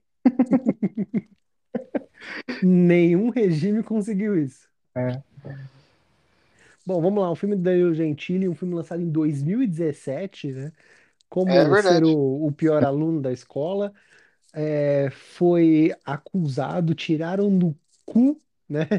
Essa acusação aí de apologia à pedofilia. Aqui eu quero destacar dois pontos. Primeiro que na, na mídia, na mídia pica aí que a gente vê, é, muitas chamadas para a matéria estava que o filme, que o filme é, ele não estava que ele fazia apologia à pedofilia, mas sim que ele continha pedofilia. O nossa, que, o que para mim é um erro muito um erro crasso. É, cara, assim, isso daí, se o Danilo Gentili quiser pegar e processar todos esses meios de comunicação, eu acho no mínimo que deveria ser feito. É, Porque não é, essa não é a informação, né? A informação é que, assim, ele estava sendo acusado por parte da internet por alguns, é, políticos de apologia ao, ao- à pedofilia. E tudo isso daí, eu não, vocês sabem da onde que surgiu isso? Porque quando eu percebi isso daí estava tomando conta de, de, todos os espectros políticos aí, desde a extrema esquerda à extrema direita no Brasil, então uniu de Bolsonaro a Lula, seus asseclas, né? Uniu esses caras aí para querer destruir a reputação de Danilo Gentili e até do Fábio Porchat, que é esquerdista por natureza, que faz o vilão do filme, que a cena é grotesca, mas ao mesmo tempo ela faz parte do contexto do filme, né? Que o, o cara, ele, ele é um vilão, ele quer que os alunos lá batam uma punheta pra ele. Não sei se vocês chegaram a ver. Eu acho engraçado porque eu gosto desse tipo de, de humor. mas é pastelão. É, um humor pastelão, cara. É aquele humor que a crítica tá lá, e você não precisa de muito cérebro pra, pra compreender. A crítica tá lá. Agora, eu teve gente aí que eu tretei no meu serviço falando que deveria ser, ser banido, que isso daí não, não poderia existir, que, que isso daí é apologia ao estupro, ao estupro, desculpa, à pedofilia, e as crianças assistindo aquilo poderiam achar normal. Aí eu perguntei pra pessoa, ué, mas a criança não poderia assistir isso. É verdade, né? Entendeu? É, sabe, existe um negócio chamado classificação etária. Uma coisa é você você falar que o filme é uma merda. A outra é, ó, a classificação etária eu acredito que está errado. Não tem problema você falar isso, tanto que mudaram a classificação etária do filme, agora é 18 anos. É. Então vamos lá, galera. Quem quer começar aí falando dessa treta? Bom, se me permitem, só para dar o contexto da, da situação aqui, né? Eu, eu, eu que, eu que fiz o, o título dessa. Eu que fiz essa chamada aí, né? Filme do Danilo Gentili, pedofilia, hipocrisia ou cortina de fumaça? Eu coloco um pouco das duas coisas, hipocrisia e cortina de fumaça, né? Porque o contexto, né? Já que o Vitor Hugo é, questionou isso, o contexto da, de, de toda essa situação se deu quando o Mário Frias, né? Que é o. Eu não sei se ele é ministro, o que que ele é, enfim. Acho que é Secretário Especial para a Cultura. isso, que tem peso de ministério, né? Mas enfim, não dá para entender. O, ele, ele resgatou esse trecho do filme que foi lançado na Netflix. Aliás, eu acho que metade do Brasil não estava sabendo que esse filme estava sendo lançado na Netflix. Ele pegou esse trecho e começou a, a falar na internet que era que tinha que continha cenas de pedofilia e tudo mais, enfim. Ah, é, esse, foi aí que, que foi o estopim de, de toda a merda. Daí o lance da hipocrisia, porque assim, ah, a época em que o, vocês chegaram a assistir o filme, ler o livro dele, Não, eu vi a cena. o, o livro é sensacional, cara, é muito engraçado. É um livro assim completamente inocente, que não tem nada desse tipo de, de situação, né? Aliás, eu acho que a, a história do, do filme ela se ela, ela gira em torno do livro, né? O livro é realmente um, um manual de como você se tornar o pior aluno da escola. Aqui ali, na boa, contém as, é, contém todas as coisas que um adolescente entre 11 e 15 anos já fez na, na escola. Colocaria até 17 anos em alguns casos, mas enfim.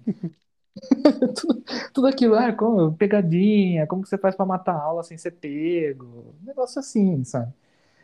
E o que eu, o que eu falo de hipocrisia aí vem principalmente por causa da, da ala bolsonarista da coisa, porque os caras pegaram o Danilo Gentili para Cristo, né? São as mesmas pessoas que no momento idolatravam o Danilo Gentili pela voz que ele dava pro, pro Bolsonaro e tudo mais, né? Levava ele lá no, no The Noite, é, enfim, conversava com pessoas simpatizantes ao, ao, ao lado bolsonarista da coisa, só que a partir do momento em que ele fez a primeira crítica ao Bolsonaro, os caras começaram a, a desmoronar em cima dele, né?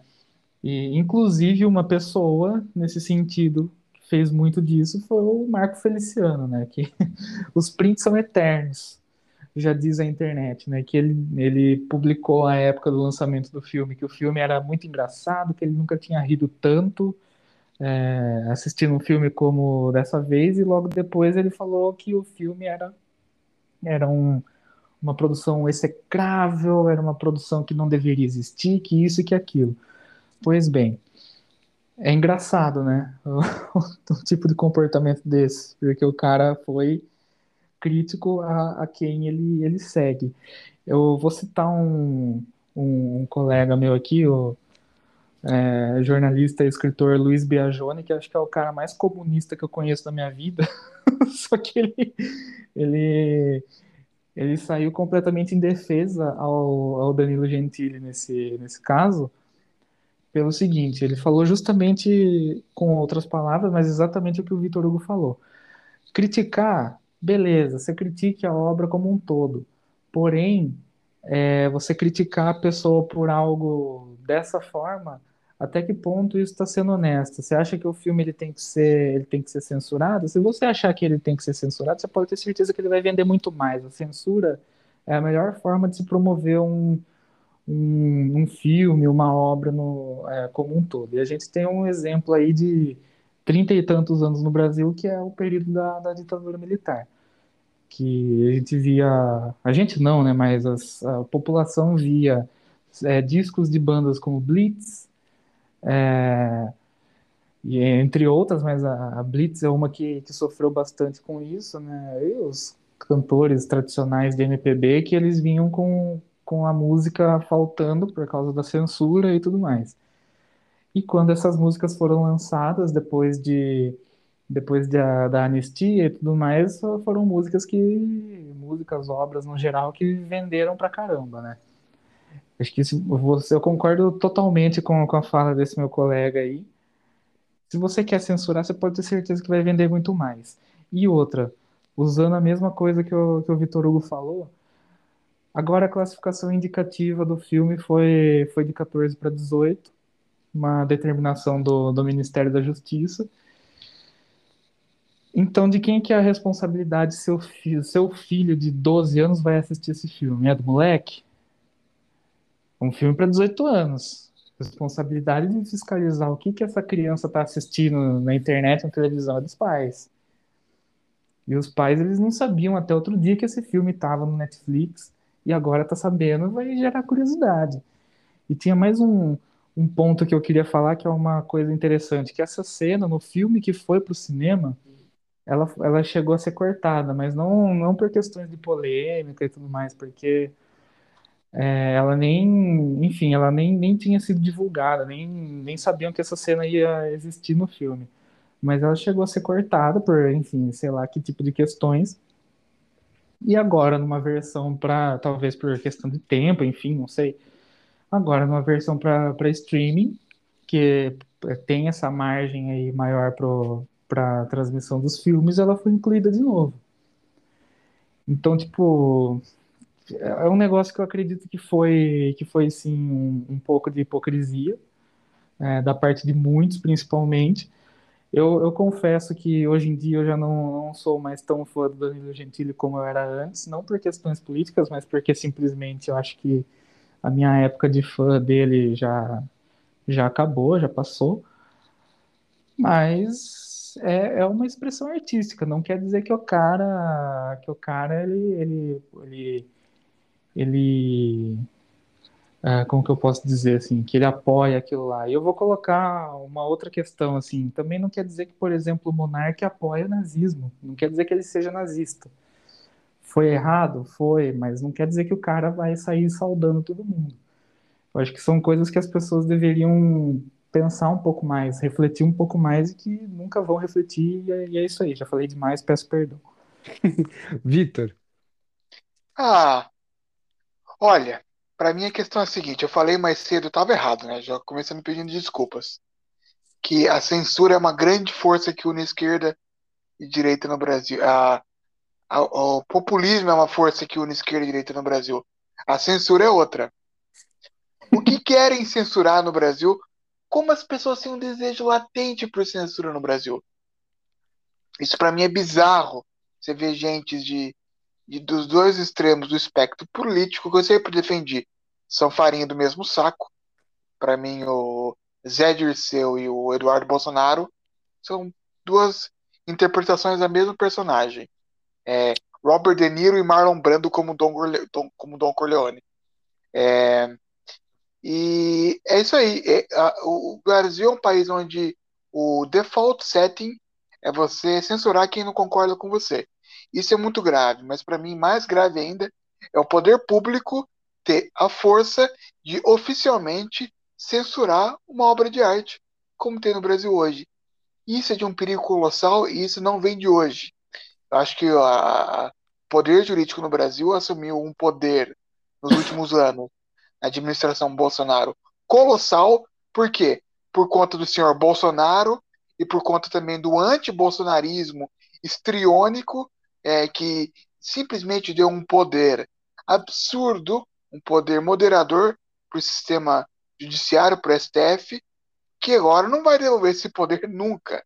Estamos ferrados.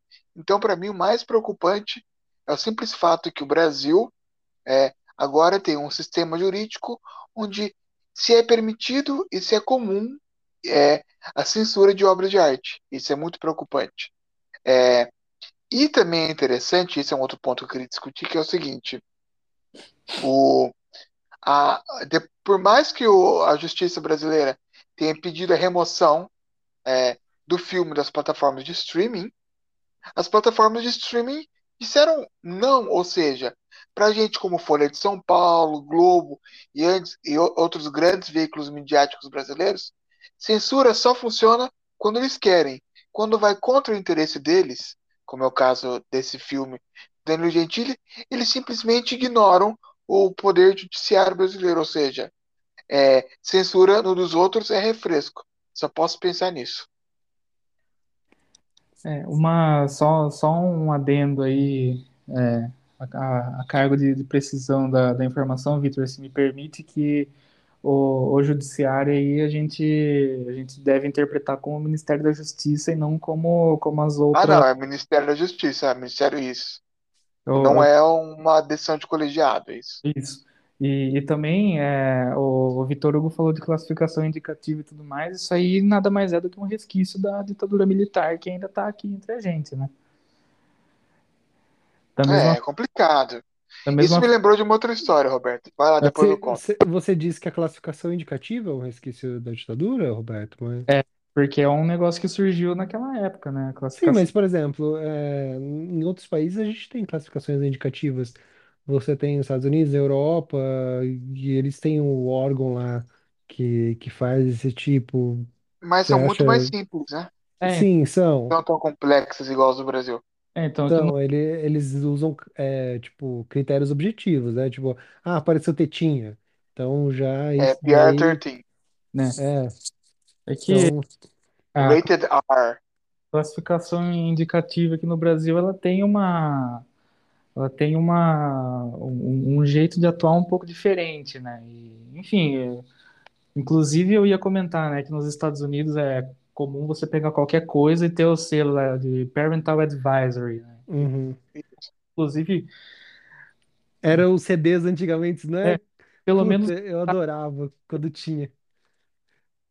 mas enfim, é um, é um resquício da, da, daquela época. Eu não tô falando que, que deve, ai meu Deus, liberar tudo, que não sei o quê. Porque, na verdade, vamos, vamos ser sinceros, né? Não quer dizer nada. Só vai impedir o moleque de entrar no cinema, basicamente. A única preocupação que eu tinha quando eu ia no cinema era, tipo assim, eu tinha 14 anos, eu queria assistir, sei lá, a Múmia. E Ai, não mas, impede, porque se você for com um adulto, você pode assistir a qualquer filme. é, então.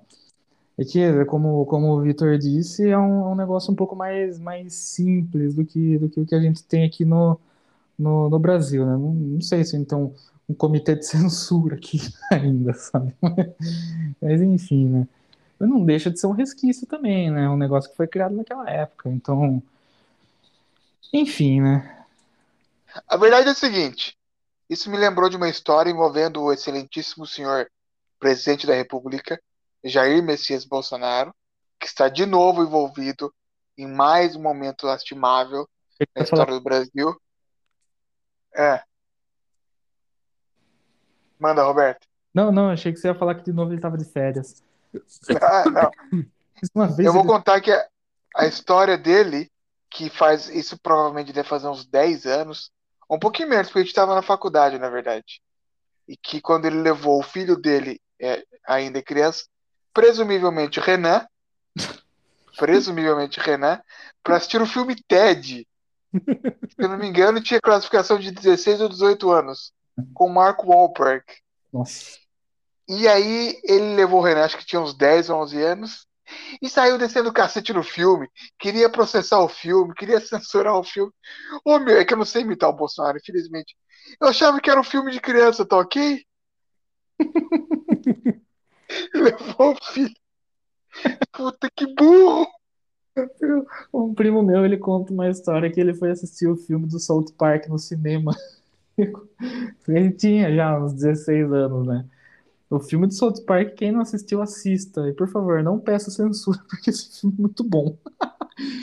Ou peça, porque daí vai ficar mais famoso, né? O... Mas era, era basicamente isso, né? Porque você pensa, ah, é filme, desenho, bonitinho, criança, que é meu irmão. Ele disse que tinha ele e um amigo dele com 16, 17 anos à época no cinema, e o resto era só criança. Começou a primeira cena, todas as crianças com suas respectivas mães saíram da sala e sobraram só os dois lá. Ah, isso me lembrou de outro filme clássico que deve ter esse problema, que é Team America World Police. Nunca assisti. Ah, pensei que você ia falar Festa da Salsicha, que é Nossa. o, Esse- é o, é o muito Ah, esse é outro. esse Esse é outro, esse é outro. Não assistiu, Roberto? Assista.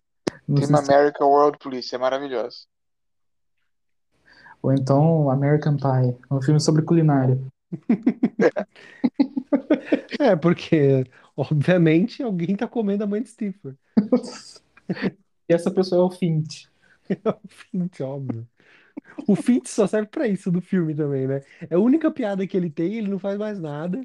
É, ele, a- a pia- ele é a piada, né? Aham. O cara mais bizarro da escola pegou a mãe do cara.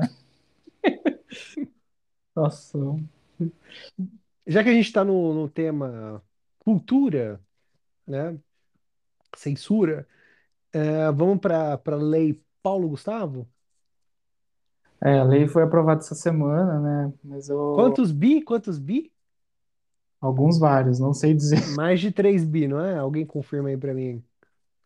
Vamos ver, ah, por volta disso aí mesmo. Lei Então- Gaulo Gustavo.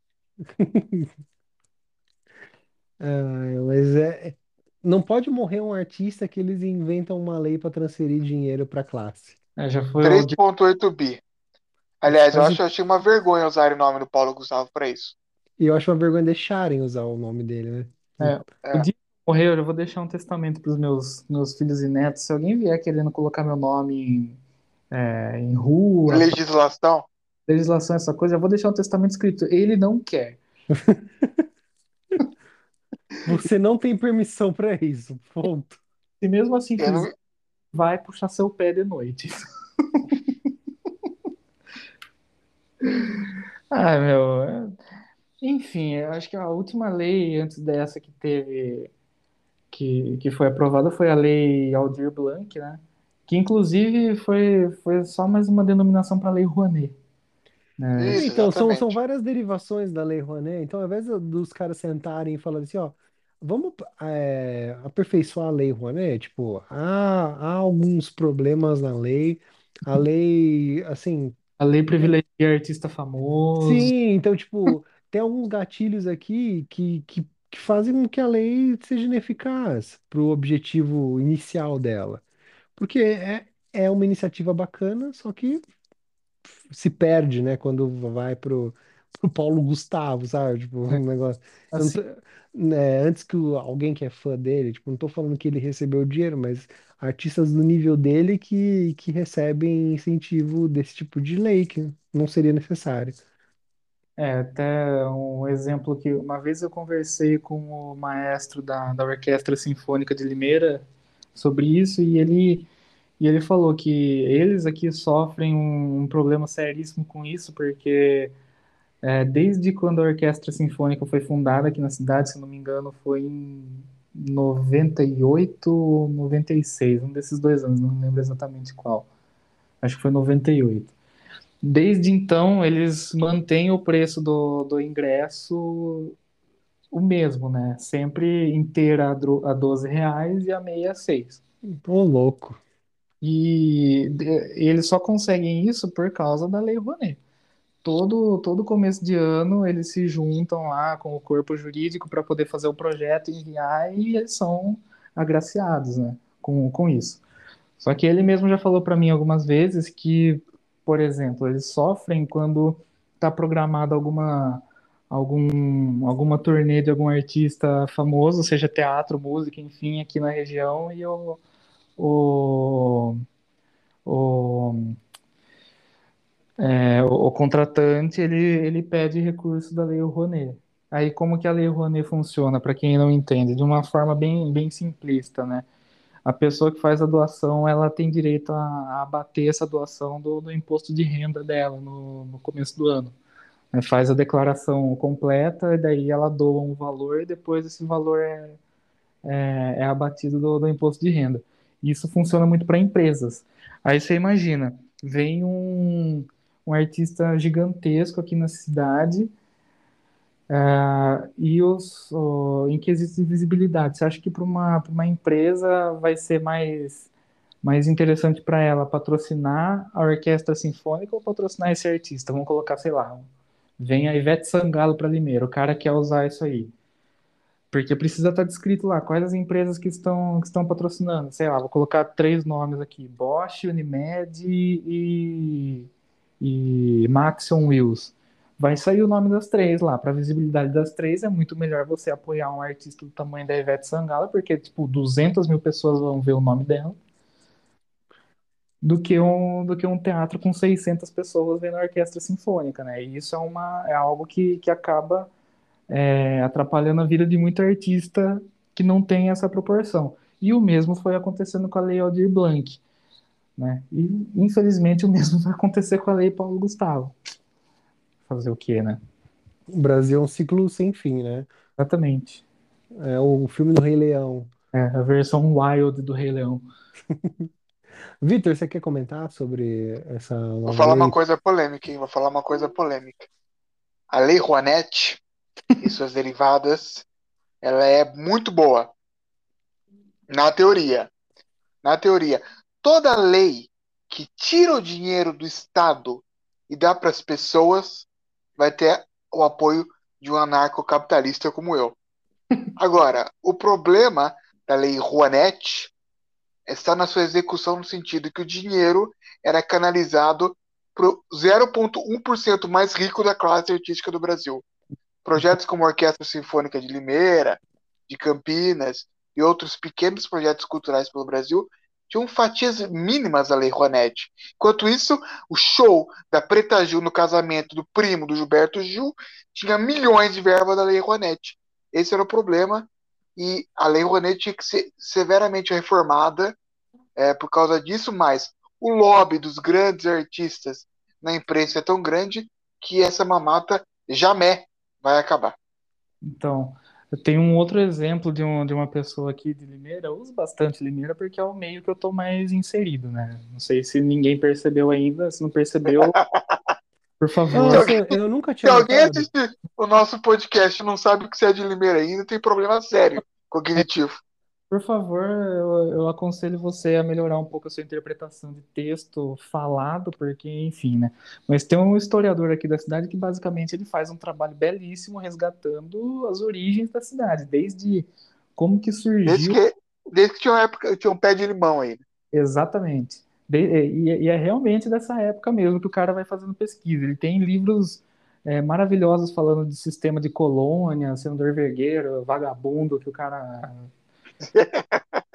Cara, o cara só fez o mal pra todo mundo, e é nome de rua, enfim. E ele, eu, eu- ele tem, ele tem livros assim maravilhosos, que são livros que se você fosse comprar numa, numa livraria, você pagaria facilmente 150 reais, 200 reais. E os livros dele, por causa da Lei Rouanet, Lei Rouanet, como o Vitor gosta de chamar, ele consegue vender a 50, 45 reais. Ele torna acessível a história da cidade para todo mundo. São livros maravilhosos. Eu tenho três exemplares dele, né, que, é, que ele produziu aqui. Qualquer dia eu mostro para vocês. Que são livros que seriam caríssimos numa livraria, mas por causa disso ele consegue bancar tudo e diminuir o custo ao máximo que dá.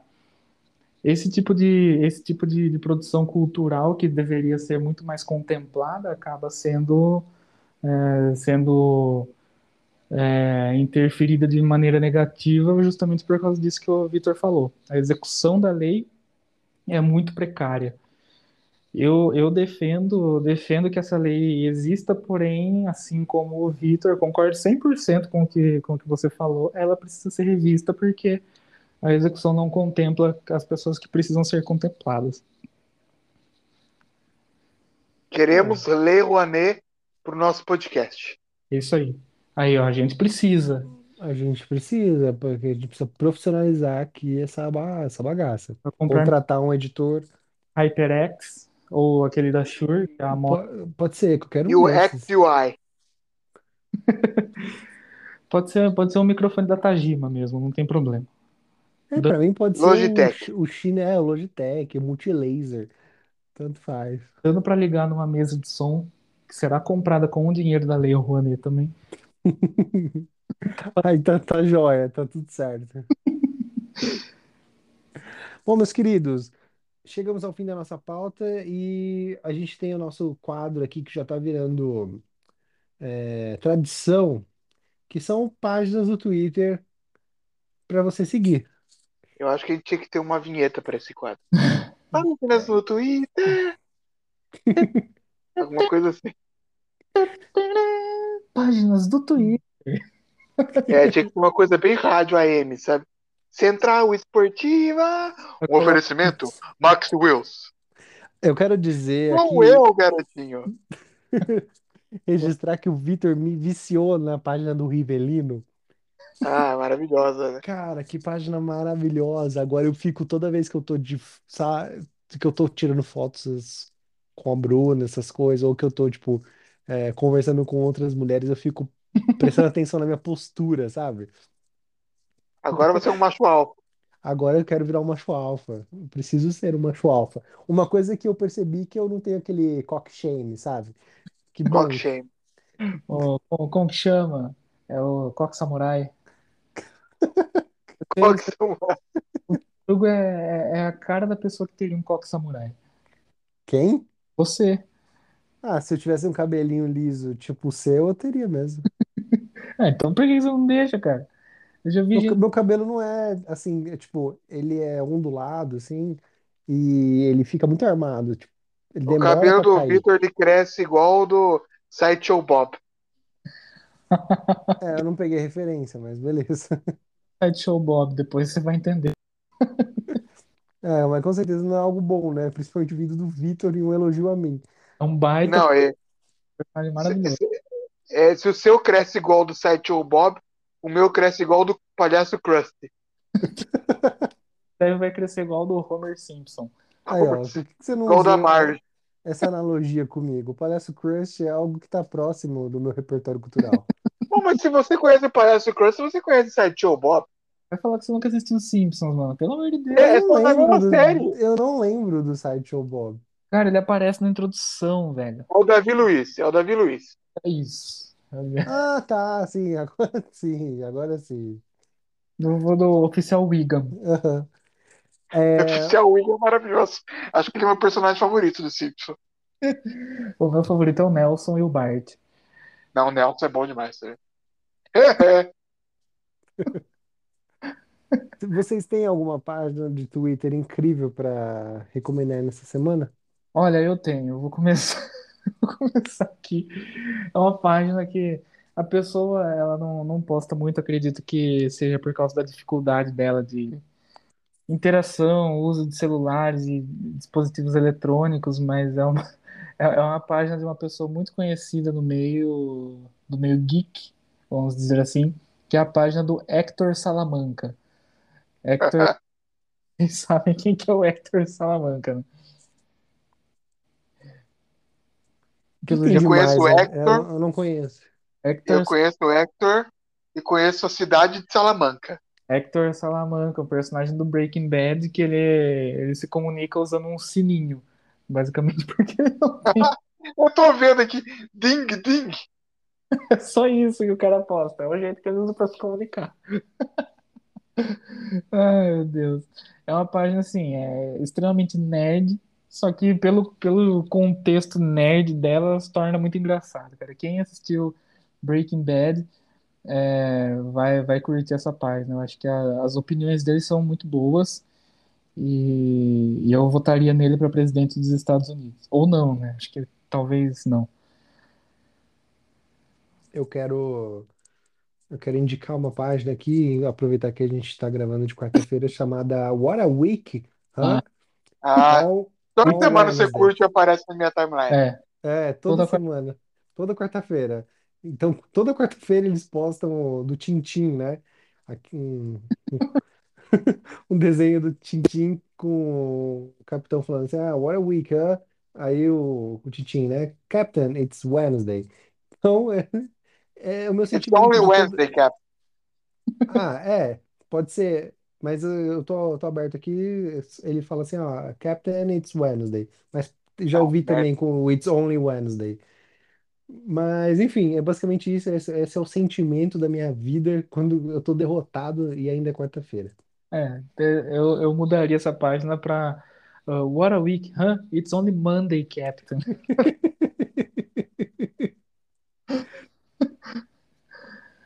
Eu já vi uma variação dessa, dessa frase que é What a year, huh? It's only January, Captain. Ah, Vitor, qual que é a sua, sua indicação? Ah, preparei duas né, dessa vez. Peraí. Sorry. Preparei duas. A primeira é um, um, um ho- um hobby meu, uma paixão. Eu sou aficionado por arquitetura. Então agora eu tenho uma página é, que eu sou um grande fã, descobri essa semana, chamado Architects Against Humanity. É o cara descendo o cacete de arquitetura contemporânea. Maravilhoso. Maravilhoso. É, Tem uma foto assim de uma casa toda moderna, estilo Niemeyer. É, um dos posts mais recentes. Com a legenda Designed by a PhD 1975. E uma foto de uma casa clássica escrito Built by Illiterates 1500. Um clássico, maravilhoso essa página. Para quem gosta de arquitetura. E para quem, como eu, gosto de economia e, e relações internacionais, sabe que existe um grupo muito bom, aliás, um grupo muito famoso, que é um think tank, né? É muito re- é, relevante, chamado World é, Economic Forum. É lá de Davos, Hum. que o pessoal fala que é a nova ordem mundial tal. E tem uma página satírica maravilhosa sobre eles, chamada World Economist Forum. É maravilhosa. Eu vou seguir já essa página. Meu Deus do céu. Eu vou, vou trazer, vou voltar a fila aqui, se me permite, e trazer minha segunda indicação do dia, que é uma página chamada Conversas Estranhamente Boas. Que basicamente são, são prints de conversas nos mais diversos aplicativos de mensagem, desde o direct do, do Instagram, Messenger, Facebook, é, WhatsApp, que é o melhor de todos, enfim. Cara, essa, essa página é maravilhosa. Eu vou, vou descrever um diálogo que aparece aqui. Pessoa A. Oiê, fui na pizzaria ontem e te vi trabalhando. E a pessoa B responde: Oi, boa tarde. Aí sim, eu trampo lá. Pessoa responde: Vou começar a ir lá mais vezes. Você é muito gatinho. A pessoa B responde: Muito obrigado, KK, dois corações. Aí Logo em seguida, a pessoa A manda a seguinte mensagem: Eu tô ficando doida ou você também reparou em mim? E a pessoa B responde: Você tá ficando doida. KKKKK. Uma outra aqui, que daí é o clássico: é, Putz, o corretor me zoou. O cara manda pra mim assim: Você é gostosa demais, fica tão, fica tão fofinha de pindamonhangaba. E depois embaixo: Pijama, dois asteriscos.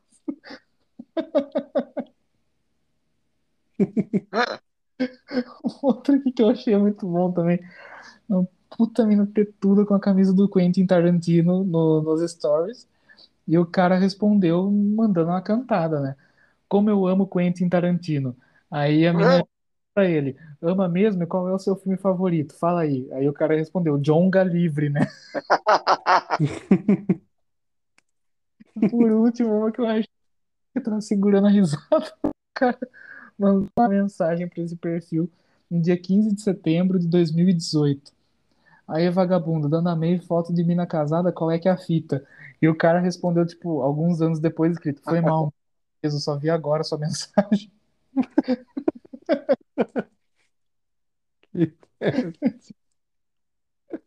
Esse perfil é muito bom. Fica a dica aí, conversas extremamente boas. Não, já tô seguindo e tem uma maravilhosa aqui que eu preciso compartilhar. É aquele trend no Instagram, cinco curiosidades sobre você. Aí o cara colocou: um, tem uma namorada. Dois, amo minha namorada. Três, minha namorada é linda. Quatro, faço tudo pela minha namorada. E cinco, não vivo sem minha namorada. Atenção potencial. Feminicídio à vista. Tem uma aqui também que mostra a genialidade da pessoa, né? O, o ensino de ciências no Brasil é extremamente precário. Hum. O cara mandou assim: meu irmão é cheio de tatuagem, tá ligado? E o filho dele nasceu sem nenhuma. Acho que não é dele, não. Outro que é muito bom, assim. A mina manda uma foto de uma algema. E o cara responde a foto no WhatsApp. Lembranças. Aí KKKK, meu Deus, desculpa, esqueci que você foi. Não, Roberto, desculpa, vou ter que ler mais um, que eu achei o melhor de todos. É pai no WhatsApp. Ele mandou uma mensagem pro filho. Você não tem vergonha de levar uma mulher para sair em um peixe?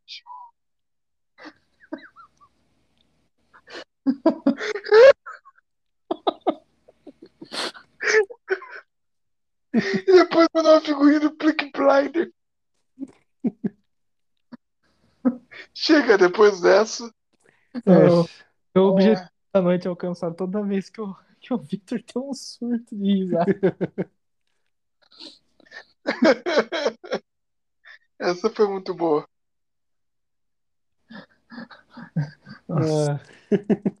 Bom, meus queridos, por hoje é só, né?